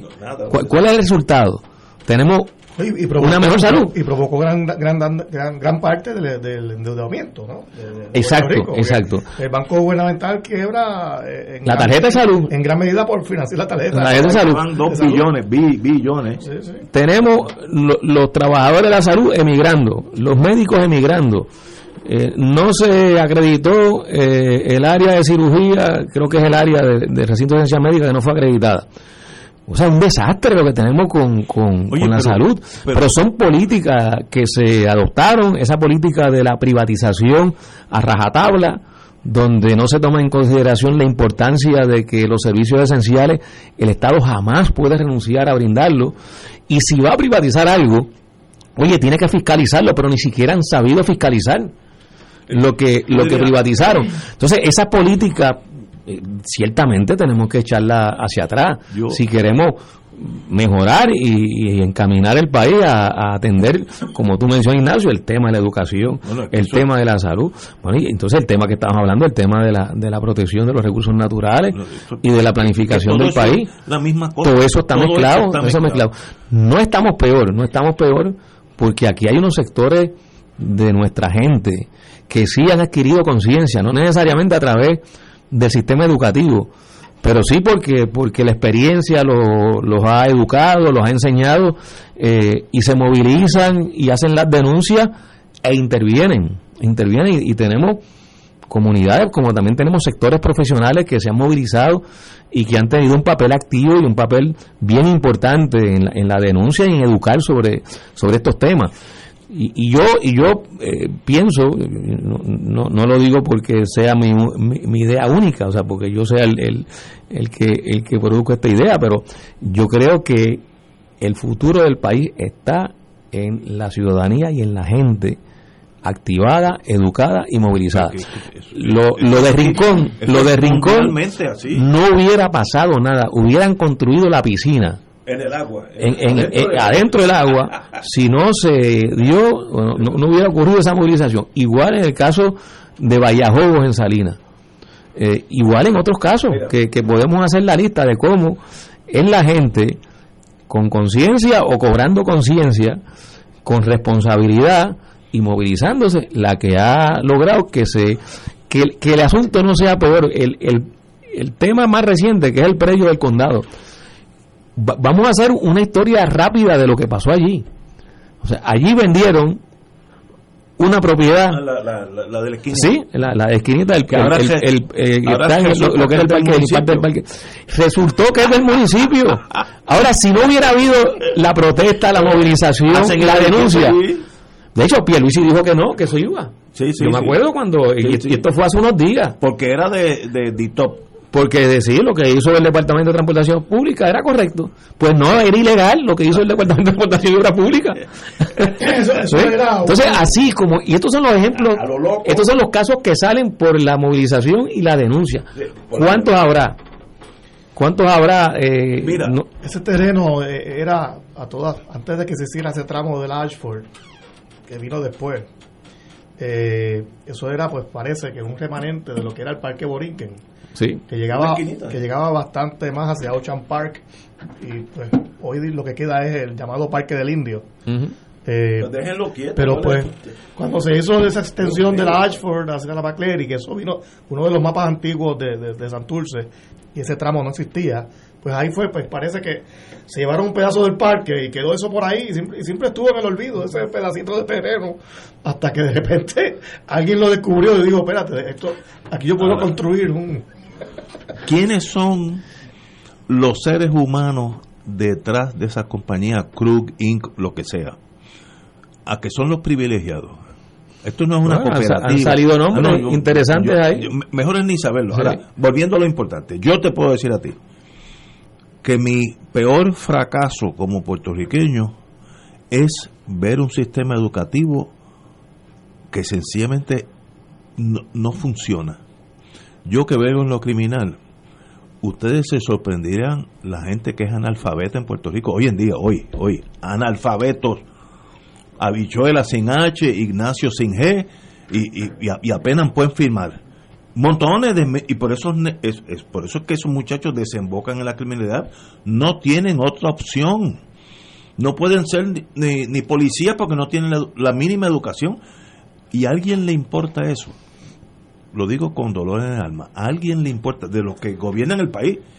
Porque nosotros podemos criticar y ayudar, pero los que gobiernan son los que tienen esa Pero es obligación. bueno, pero es bueno, es bueno reivindicar el hecho eh, de que si bien eh, merece una crítica muy severa lo que hemos ido viendo durante el día de hoy, no es menos cierto que eh, eh, es alentador ver cómo el tema ambiental, el tema del entorno natural, por las razones que se señalaban aquí al principio de que nosotros formamos parte de la naturaleza, que, estamos, estamos defendiéndonos a nosotros mismos cada vez que defendemos un árbol, una playa, es alentador ver las experiencias de Rincón, ver las experiencias de Salinas, ver la experiencia de ese, de ese parque acá en en la Ashford, el tema de las cenizas en Guayama y en Peñuela. y en Peñuela.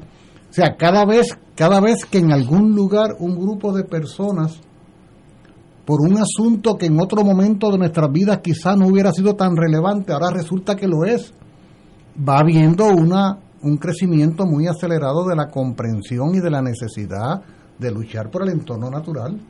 Oye, y eso dice mucho y dice bien, porque cuando tú te pones a ver en, estrect- en, en- el sentido estricto del espacio, cuánto espacio comprende el área ese de la piscina en, en pies cuadrados. Es minúsculo, es casi nada. ¿Cuántos pies supone el parque de la ASO? Es minúsculo también. O sea, si, es que no se trata del- del- de la extensión física, se trata del desarrollo de la conciencia que lo mismo aplica a pequeñas porciones del territorio que a grandes extensiones. Eso es ganancia. O sea, tú- aquí siempre nos preguntamos, y tú eres el primero, Ignacio, que nos lanza siempre esta pregunta, bueno, ¿y qué hacemos? ¿Cómo se pueden hacer las cosas mejor? Exacto. Pero es que evidentemente aquí eh, va habiendo una manera de hacer mejor las cosas. Si ese pequeño parque de, de- de- de- en el área del condado, en la Ashford, finalmente termina eh, reivindicado ¿no? para beneficio de la población, eso es una extraordinaria victoria de la conciencia social, que no se mide por la dimensión del pequeño parque, sino por otra dimensión muy superior. El, bueno, ¿cuánto impacto no tuvo lo de Rincón en la conciencia de nuestro pueblo? ¿Cuánto impacto no ha tenido la lucha contra las cenizas en Peñuelas? Y así sucesivamente. que yo creo que hoy hay menos tolerancia que antes. Ya, ya la gente primero desconfía de los gobiernos y ahí ya tú partes en una relación casi adversaria. Es- eso es lo que yo siento. Yo yo sé me- menos de eso que ustedes, pero yo siento No, que ya la gente Sí, no la cree gente- que si alguien da un discurso que va a traer aquí eh, carros de oro para todos los puertorriqueños, ya la gente sabe que está mintiendo. Antes había mucha gente, empezando por mí, yo creía ciegamente en el movimiento estadista, ciegamente, punto, porque esa gente no puede cometer errores. Y yo- ahora me digo, cuidado con los muchachos que están por ahí, que venden, el Central Park lo venden. Es que si hiciéramos un análisis de- eh, histórico comparado, por ejemplo, eh, las postrimerías de la década del 60, la lucha contra la explotación minera en el centro de Puerto Sí, Rico. Recuerdan, los Sí. mayores seguramente recuerdan que aquello era un proyecto porque hubo un descubrimiento de unos, eh, de unos yacimientos de, de cobre y entonces se quería entregar toda esa zona montañosa a la Kennecott Company y a otras compañías mineras y el impacto que habría de tener aquello era la destrucción del país Eso sí. en términos ambientales. Aquel ejercicio de lucha, aquel ejercicio de lucha fue muy concentrado, muy, muy, muy preciso. Comparemos como hoy, comparemos como hoy, varias décadas después, en cualquier esquina de este país donde haya una señal de que va a haber un deterioro ambiental de una playa, de un bosque, inmediatamente vas a ver a la comunidad activada. Ahí, es- ahí es que se mide el desarrollo de la conciencia. Y mira cómo, eh, tú mencionabas la fórmula mágica, Tato, la calle. Mírate que no es el partido, no son las elecciones, no, no, la calle. Con lo del Navy fue también el pueblo. Y, y, y la gente que participa es de todas las Sí, corrientes empezando por mí, yo ideológicas. estaba- La del Navy yo estuve envuelto. Y vi varios amigos míos que sé, me consta que son estadistas. Se- llegó un momento que rompió la barrera Claro. las tribus. Tenemos que ir a una pausa y regresamos with Crossfire. Ya está, a los viernes. Empezando Esto es Fuego Cruzado por Radio Paz 810 AM. Fuego Cruzado está contigo en todo Puerto Rico. El sábado 20 de agosto, desde las 10 de la mañana hasta las 7 de la noche, llevaremos a cabo el Provitón, Profundos Sostenimiento del Santuario Nacional de Nuestra Señora, Madre de la Divina Providencia, titulado Acogidos por la Providencia. Llenos de gozo, oraremos por las intenciones de Puerto Rico. A la vez estaremos conociendo más sobre nuestra patrona y cooperando para mantener las instalaciones y actividades pastorales del santuario. Transmisión en vivo por Teleoro Canal 13, Radio Paz 810 AM y Facebook Live del Santuario de Nuestra Señora, Madre de la Divina Providencia. Para mayor información puedes comunicarte al 787-646-9448. Contamos con tu oración y contribución.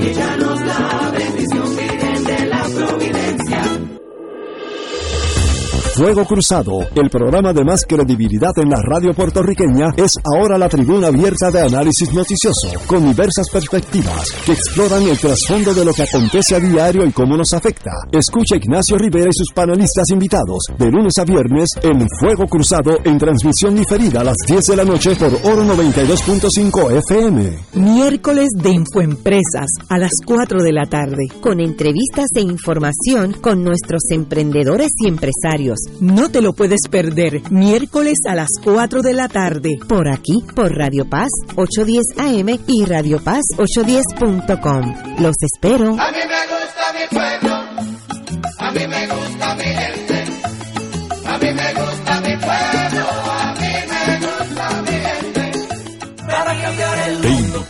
todos los domingos a la una de la tarde por Radio Paz 810 AM y los sábados a las 7 de la mañana por Oro 92.5 Cuidando la Creación con la hermana Lisi y sus colaboradores. Entrevista, mensajes educativos y dándole voz a grupos que ayudan a cuidar la creación en el mundo. Recuerda por Radio Paz 810 AM, una de la tarde, domingo, sábado por Oro 92.5 FM a las 7 de la mañana.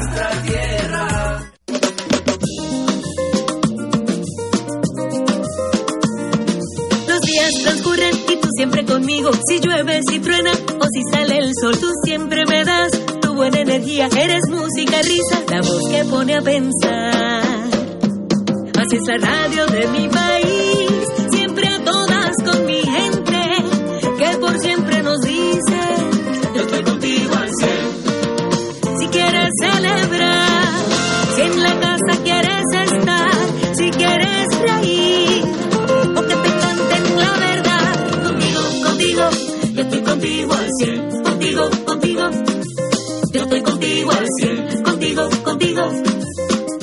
contigo al cien. Los 100 años de la radio.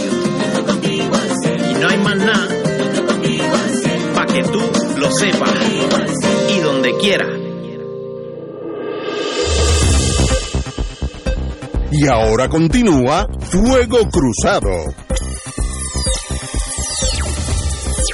Regresamos, Boys and Girls de Fuego Cruzado. Bueno, Hoyer, esto es un chiste, ay, porque la vida, la me- lo, lo mejor de la vida es la vida. El Steve Steny Hoyer, líder de, de la mayoría de la Cámara de Representantes, en otras palabras, demócrata y bien importante, él esperaba ahora, está desmoralizado, porque él esperaba más cooperación de los demócratas. Olvídate de los republicanos, ya los mismos de él se han ido. y esto es como una película italiana esa de Fellini, que las cosas, lo absurdo se torna realidad. Dice que ahora no tiene los votos, es muy difícil que con- porque los demócratas no se han ido con él. ¿Tú te refieres al, al- al proyecto sobre Puerto Rico? El proyecto para hacer Puerto Rico Estado, libre asociación o libre completo. ¿Y, y qué fue lo que pasó? ah? ¿Qué fue lo que pasó? Pues yo te puedo decir. No, no, yo, no, yo te puedo decir, yo te puedo decir. A ver, Ignacio, a ver, tú que eres el analista aquí. No, yo soy, estoy analizando como si fuera norteamericano para poder entender. Primero, Puerto Rico tiene varios strikes en su contra. Es pobre, eh, no es anglosajón, estoy tratando de ser fino. Yo estoy pensando como yo, nacido y criado en North Dakota. Ahora, si a eso tú le añades, ahí nada más hay problema de hacer Puerto Rico Estado, con eso nada más aunque 100% votaran estadistas, yo, ten- yo en Idaho tengo problemas con eso. ¿Y, y por qué, yo gano, USA, en trayendo a Puerto Rico a, mi mundo? ¿Qué- ¿Dónde está? Lo, si tuviéramos como el lago Maracaibo, que flota en petróleo, yo estoy dispuesto a dialogar con ustedes. O yo, yo soy práctico. Ahora, tiene otra cosa. Ese proyecto tiene varias, los americanos dicen poison pills, yo diría bombas de hidrógeno. Primero, Tú me quieres decir a mí que una de las de las de las cosas estas, el lenguaje no va a ser inglés. Piensa como alguien de Idaho, pero esta gente sí están locos. ¿Quieren o no ser americanos? Si quieren ser americanos, pues tienen que ser americanos. La gente que está en Nueva México, que si tú vas ahora allí, la mitad tiene nombres hispanos. Ninguno habla español ya, porque se, se integraron a la nación y eso es muy saludable, muy saludable. Entonces, eso, ah, la otra, la otra sí que no una poison pill, una de hidrógeno, la que es autoejecutable. Mira, over my dead bodies, como americano te digo. Yo dado este ejemplo anteriormente. Vamos a decir que votan dos millones de personas en Puerto Rico, votamos todos. Y el lado estadista ganó por un voto. Sacamos un millón, un voto. Y ustedes sacaron 999.999 por un voto. Eso quiere decir que Estado, que Puerto Rico va a ser inmediatamente Estado. Ustedes están locos. No, quiere decir que Estados Unidos está obligado. No, por eso. no, no, Obligado. No, por eso es por digo, yo como estoy hablando de ustedes los puertorriqueños, yo de senador de, de Montana, digo, pero are you people lost your senses? Ustedes están locos. Voy a chuparme eh, eh, los problemas que, que, que han tenido Rusia cuando se mezclaron muchas etnia- etnias y lenguajes y hubo un problema y todo el mundo se, se fue por su lado. Eso tiene que ser un país homogéneo. Que si mi hija, que está en New Hampshire, no, la de New Hampshire está aquí ahora mismo, llegó ayer. Mi hija coge un avión y se muda a North Dakota, no tiene que hacer nada con su vida, nada, nada, absolutamente nada, no, no cambia nada, ni, ni, ni la comida, nada, eh, ni, la forma de vivir, etc. Eso es muy saludable. Y añade también el ingrediente, eh, Ignacio, de que esto se presenta en, en un año electoral. Ah, bueno, que es peor. Los, los congresistas están todos Mirando. pensando en su supervivencia individual, pensando en la, en, la, en la elección de noviembre, el 100% de la Cámara de Representantes va a reelección, un tercio del Senado también, Y esto es sálvese quien pueda. En la Y- lista de importancia de los asuntos de esos señores No, y señoras, no que- existe, ¿dónde está no Puerto existe. Rico? Porque son los asuntos contrario. de su distrito, de, de- de la localidad que representan. Y ellos están enfocados en eso y no les traigas proyectos que, que los distraigan de la agenda política que ya tienen este, en un año ahora, como este. ahora, ahora. Yo no creo que nadie es bruto. Eso en inteligencia tú aprendes que no asumas que el adversario es bruto. El, el- el- el adversario, sea de la KGB, de la Stasi, es tan inteligente como tú. ¿Por qué hicieron esta legislación con esas píldoras venenosas? ¿No habrá sido a propósito para matar el sistema? Pero Jennifer González es coautora. Pues, pues ella está bregando con un país que yo que no es el mío. ¿Tú crees que Puerto Rico va a ser Estado y el lenguaje principal va a ser el español? ¿Alguien puede concebir eso?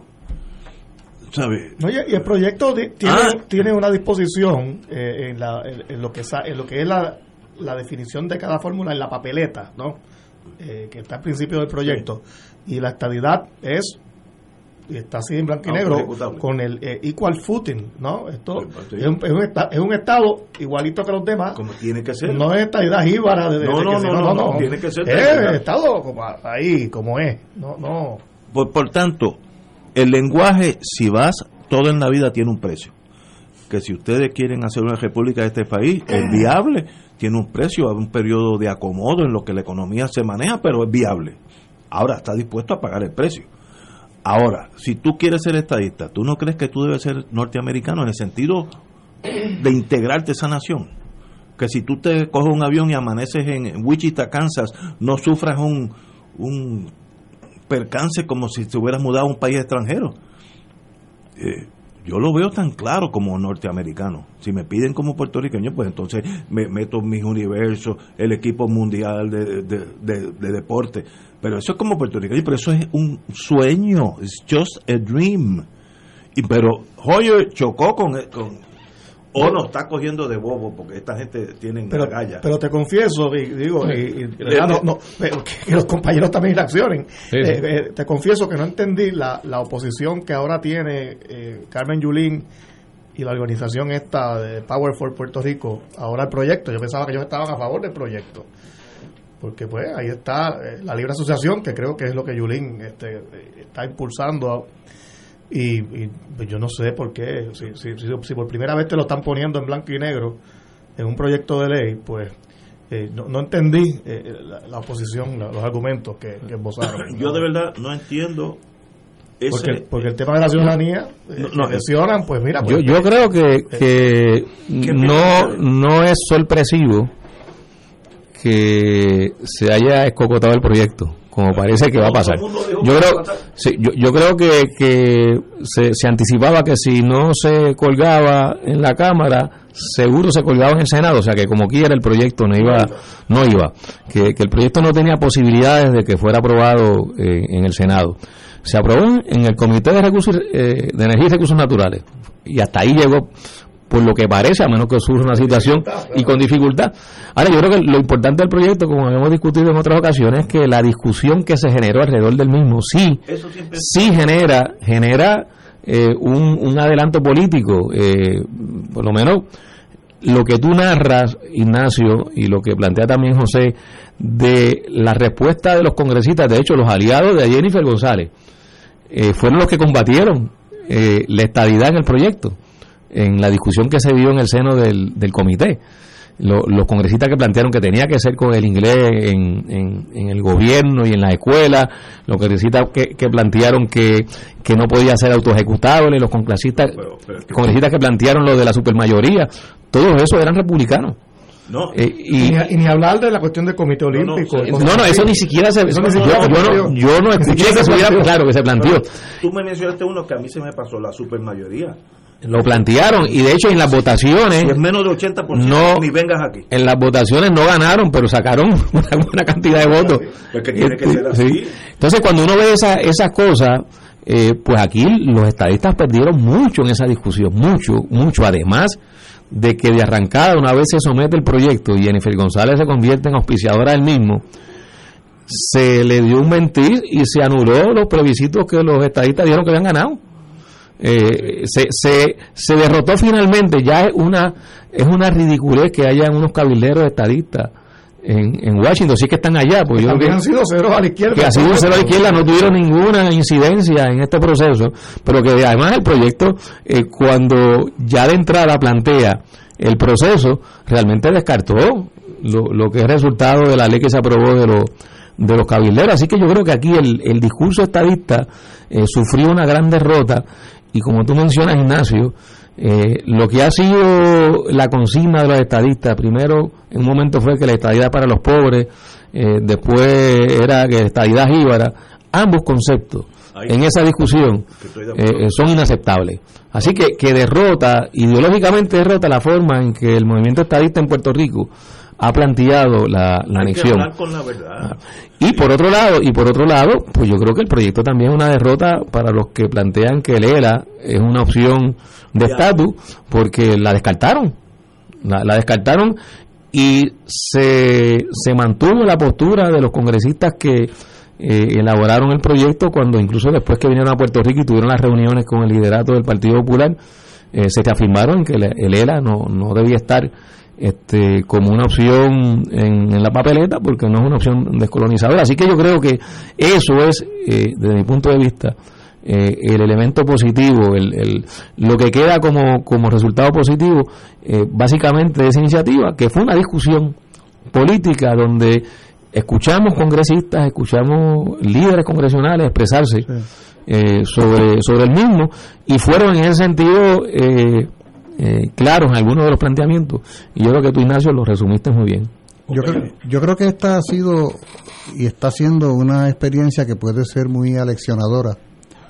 Interesantemente, el resultado de lo que ha ido sucediendo se ha dado precisamente cuando estamos eh, recordando la fecha de la invasión hace 124 años, eh, la fecha de la creación del Estado Libre Asociado hace 70 años la fecha de los asesinatos en Maravilla, ¿no? Alrededor del 25 de julio es que se ha dado esta decisión de, eh, no llevar a- hacia adelante este proyecto de ley porque no contaba con los votos.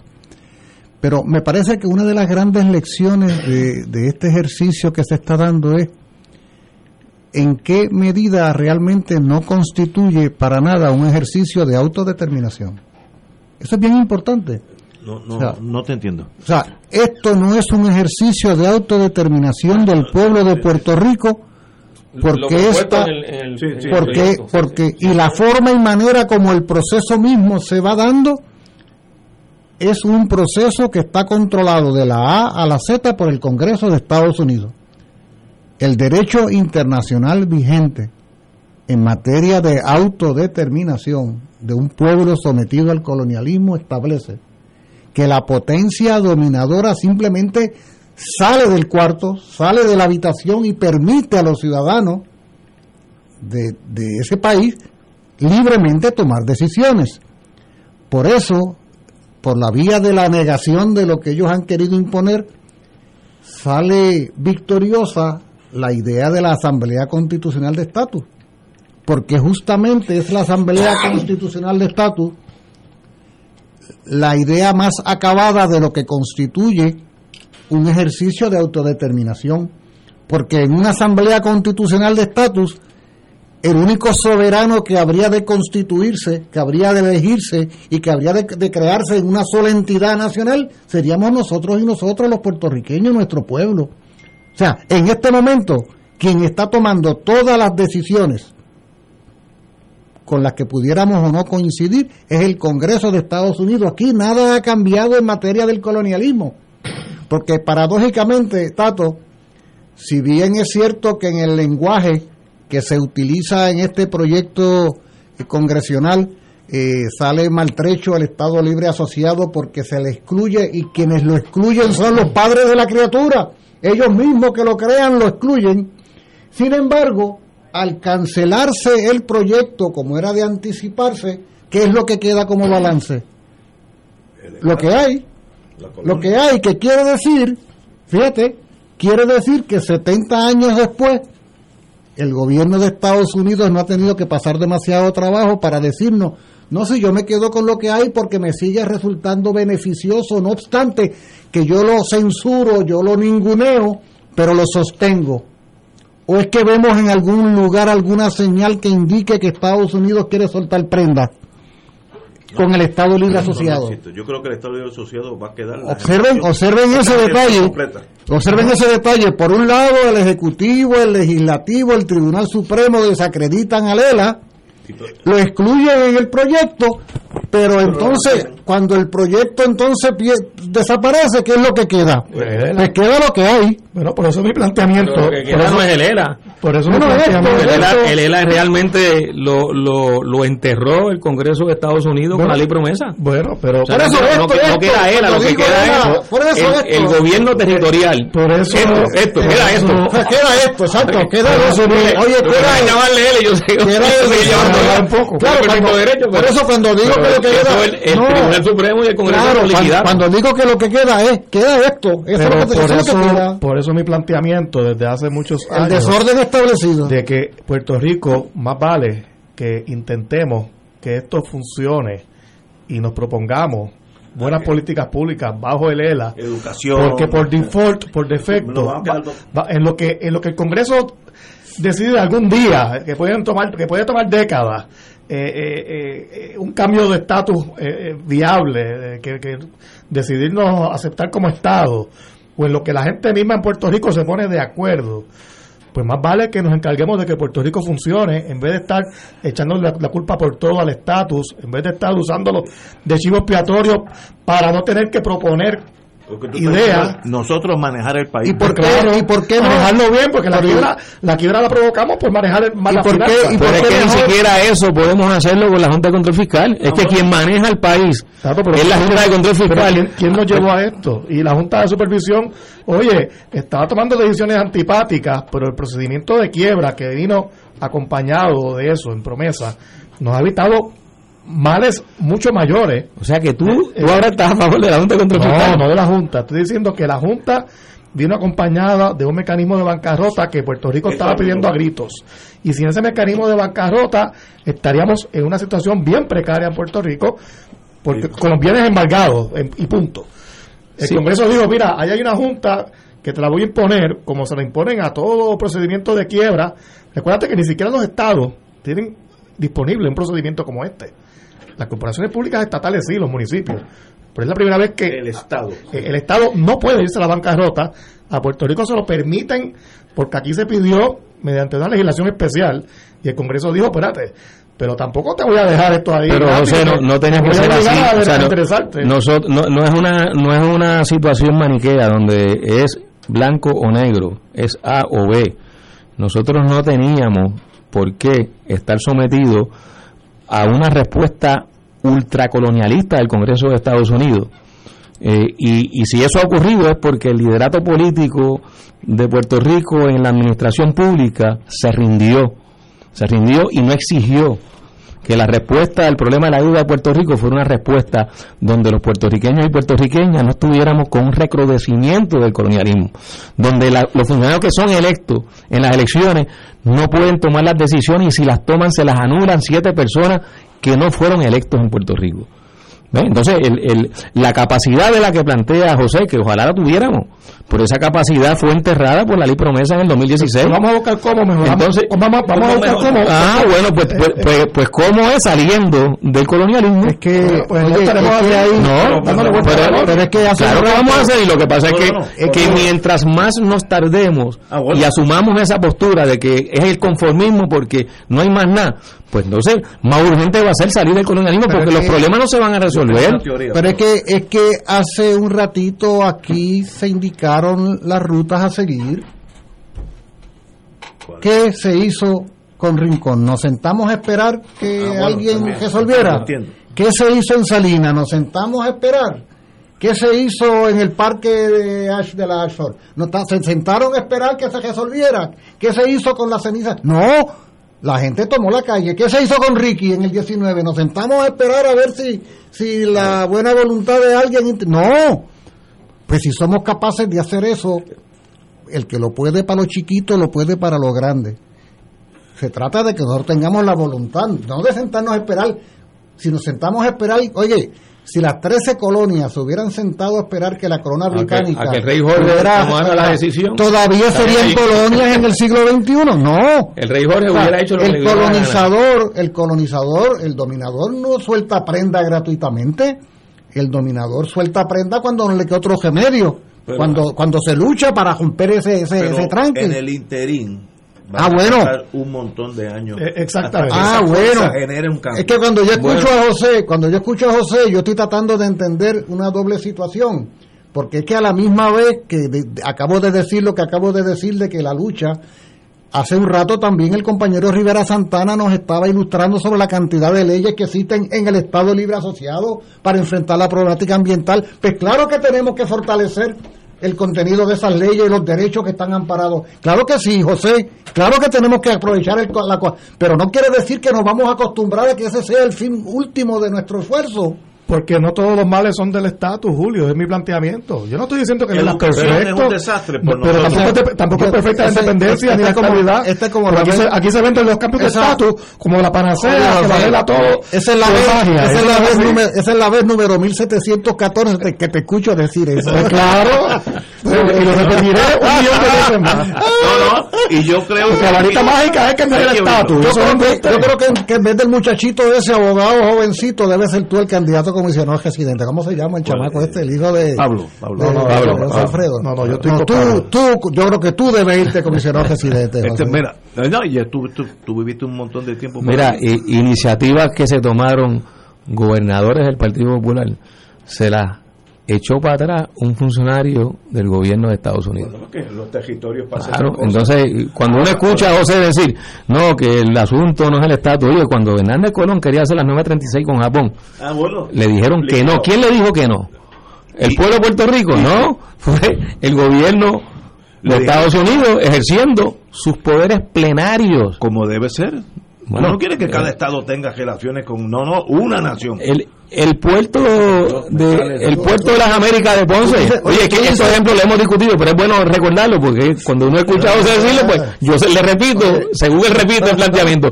Pero el puerto de las Américas de Ponce, ¿qué lo derrotó? La ley de cabotaje, todo eso. ¿Y eso qué? No, no. Estatus, Ahora, claro que es estatus. Iniciativas que se han tomado para el desarrollo agrícola. Y, y tú, Ignacio, ahí yo, yo Sí, siempre traigo información práctica de, de, de lo que fue tu experiencia. Ahora, mira, ahora. Oye, iniciativas tomadas por gobierno del Partido Popular y algunas por el gobierno Pero es que no PNP. puedes- En algunas ha habido, ha habido coincidencia. Nosotros- no prosperan por el amarre Nosotros colonial. en Pueblo queríamos comprar la- no es las importante. toronjas en Jamaica porque Jamaica está- al lado de nosotros. Si no tenemos que traerla desde los Estados Unidos en barcos americanos, que es peor. Si fuese por hacer tratado. Y agricultura, una señorita que tendría como 12, 13 años, de las jovencitas que se veía, dice, miren, el primero furgón, no hay problema, véndanlo. Ahora, el segundo, se lo confiscamos y le metemos una multa. ¿Y por qué? Porque mira, hay un reglamento que dice que no puedes traer eh, productos agrícolas sin un permiso previo de... Pues tienes razón, esa es la nación americana protegiendo su agricultura. Es- eso es el coloniaje. Eh, No, pero, muy bien. pero fíjate, pero- a nosotros es el colonialismo. Pero fíjate la varita mágica, porque si fuese por hacer tratados y vender tomates, No, eh, no. pues no había países, no, no países pobres en el mundo. Hay un tema aquí de, de- de buen gobierno y política pública que hay que resolver ya. Pero si esperamos a los cambios de estatus, nunca será. Coincido contigo en que no es varita mágica y coincido contigo en que es importante buen gobierno. Eso es- buen gobierno. eso es crucial. Pero, pero Aunque si sea no hay algo- poderes políticos, Ah, sí, pero por ejemplo, vamos a empezar Ll- llegas hasta vamos a empezar con educación. un paso bien pequeño. Ahorita empezamos el programa diciendo, educación pública es una catástrofe.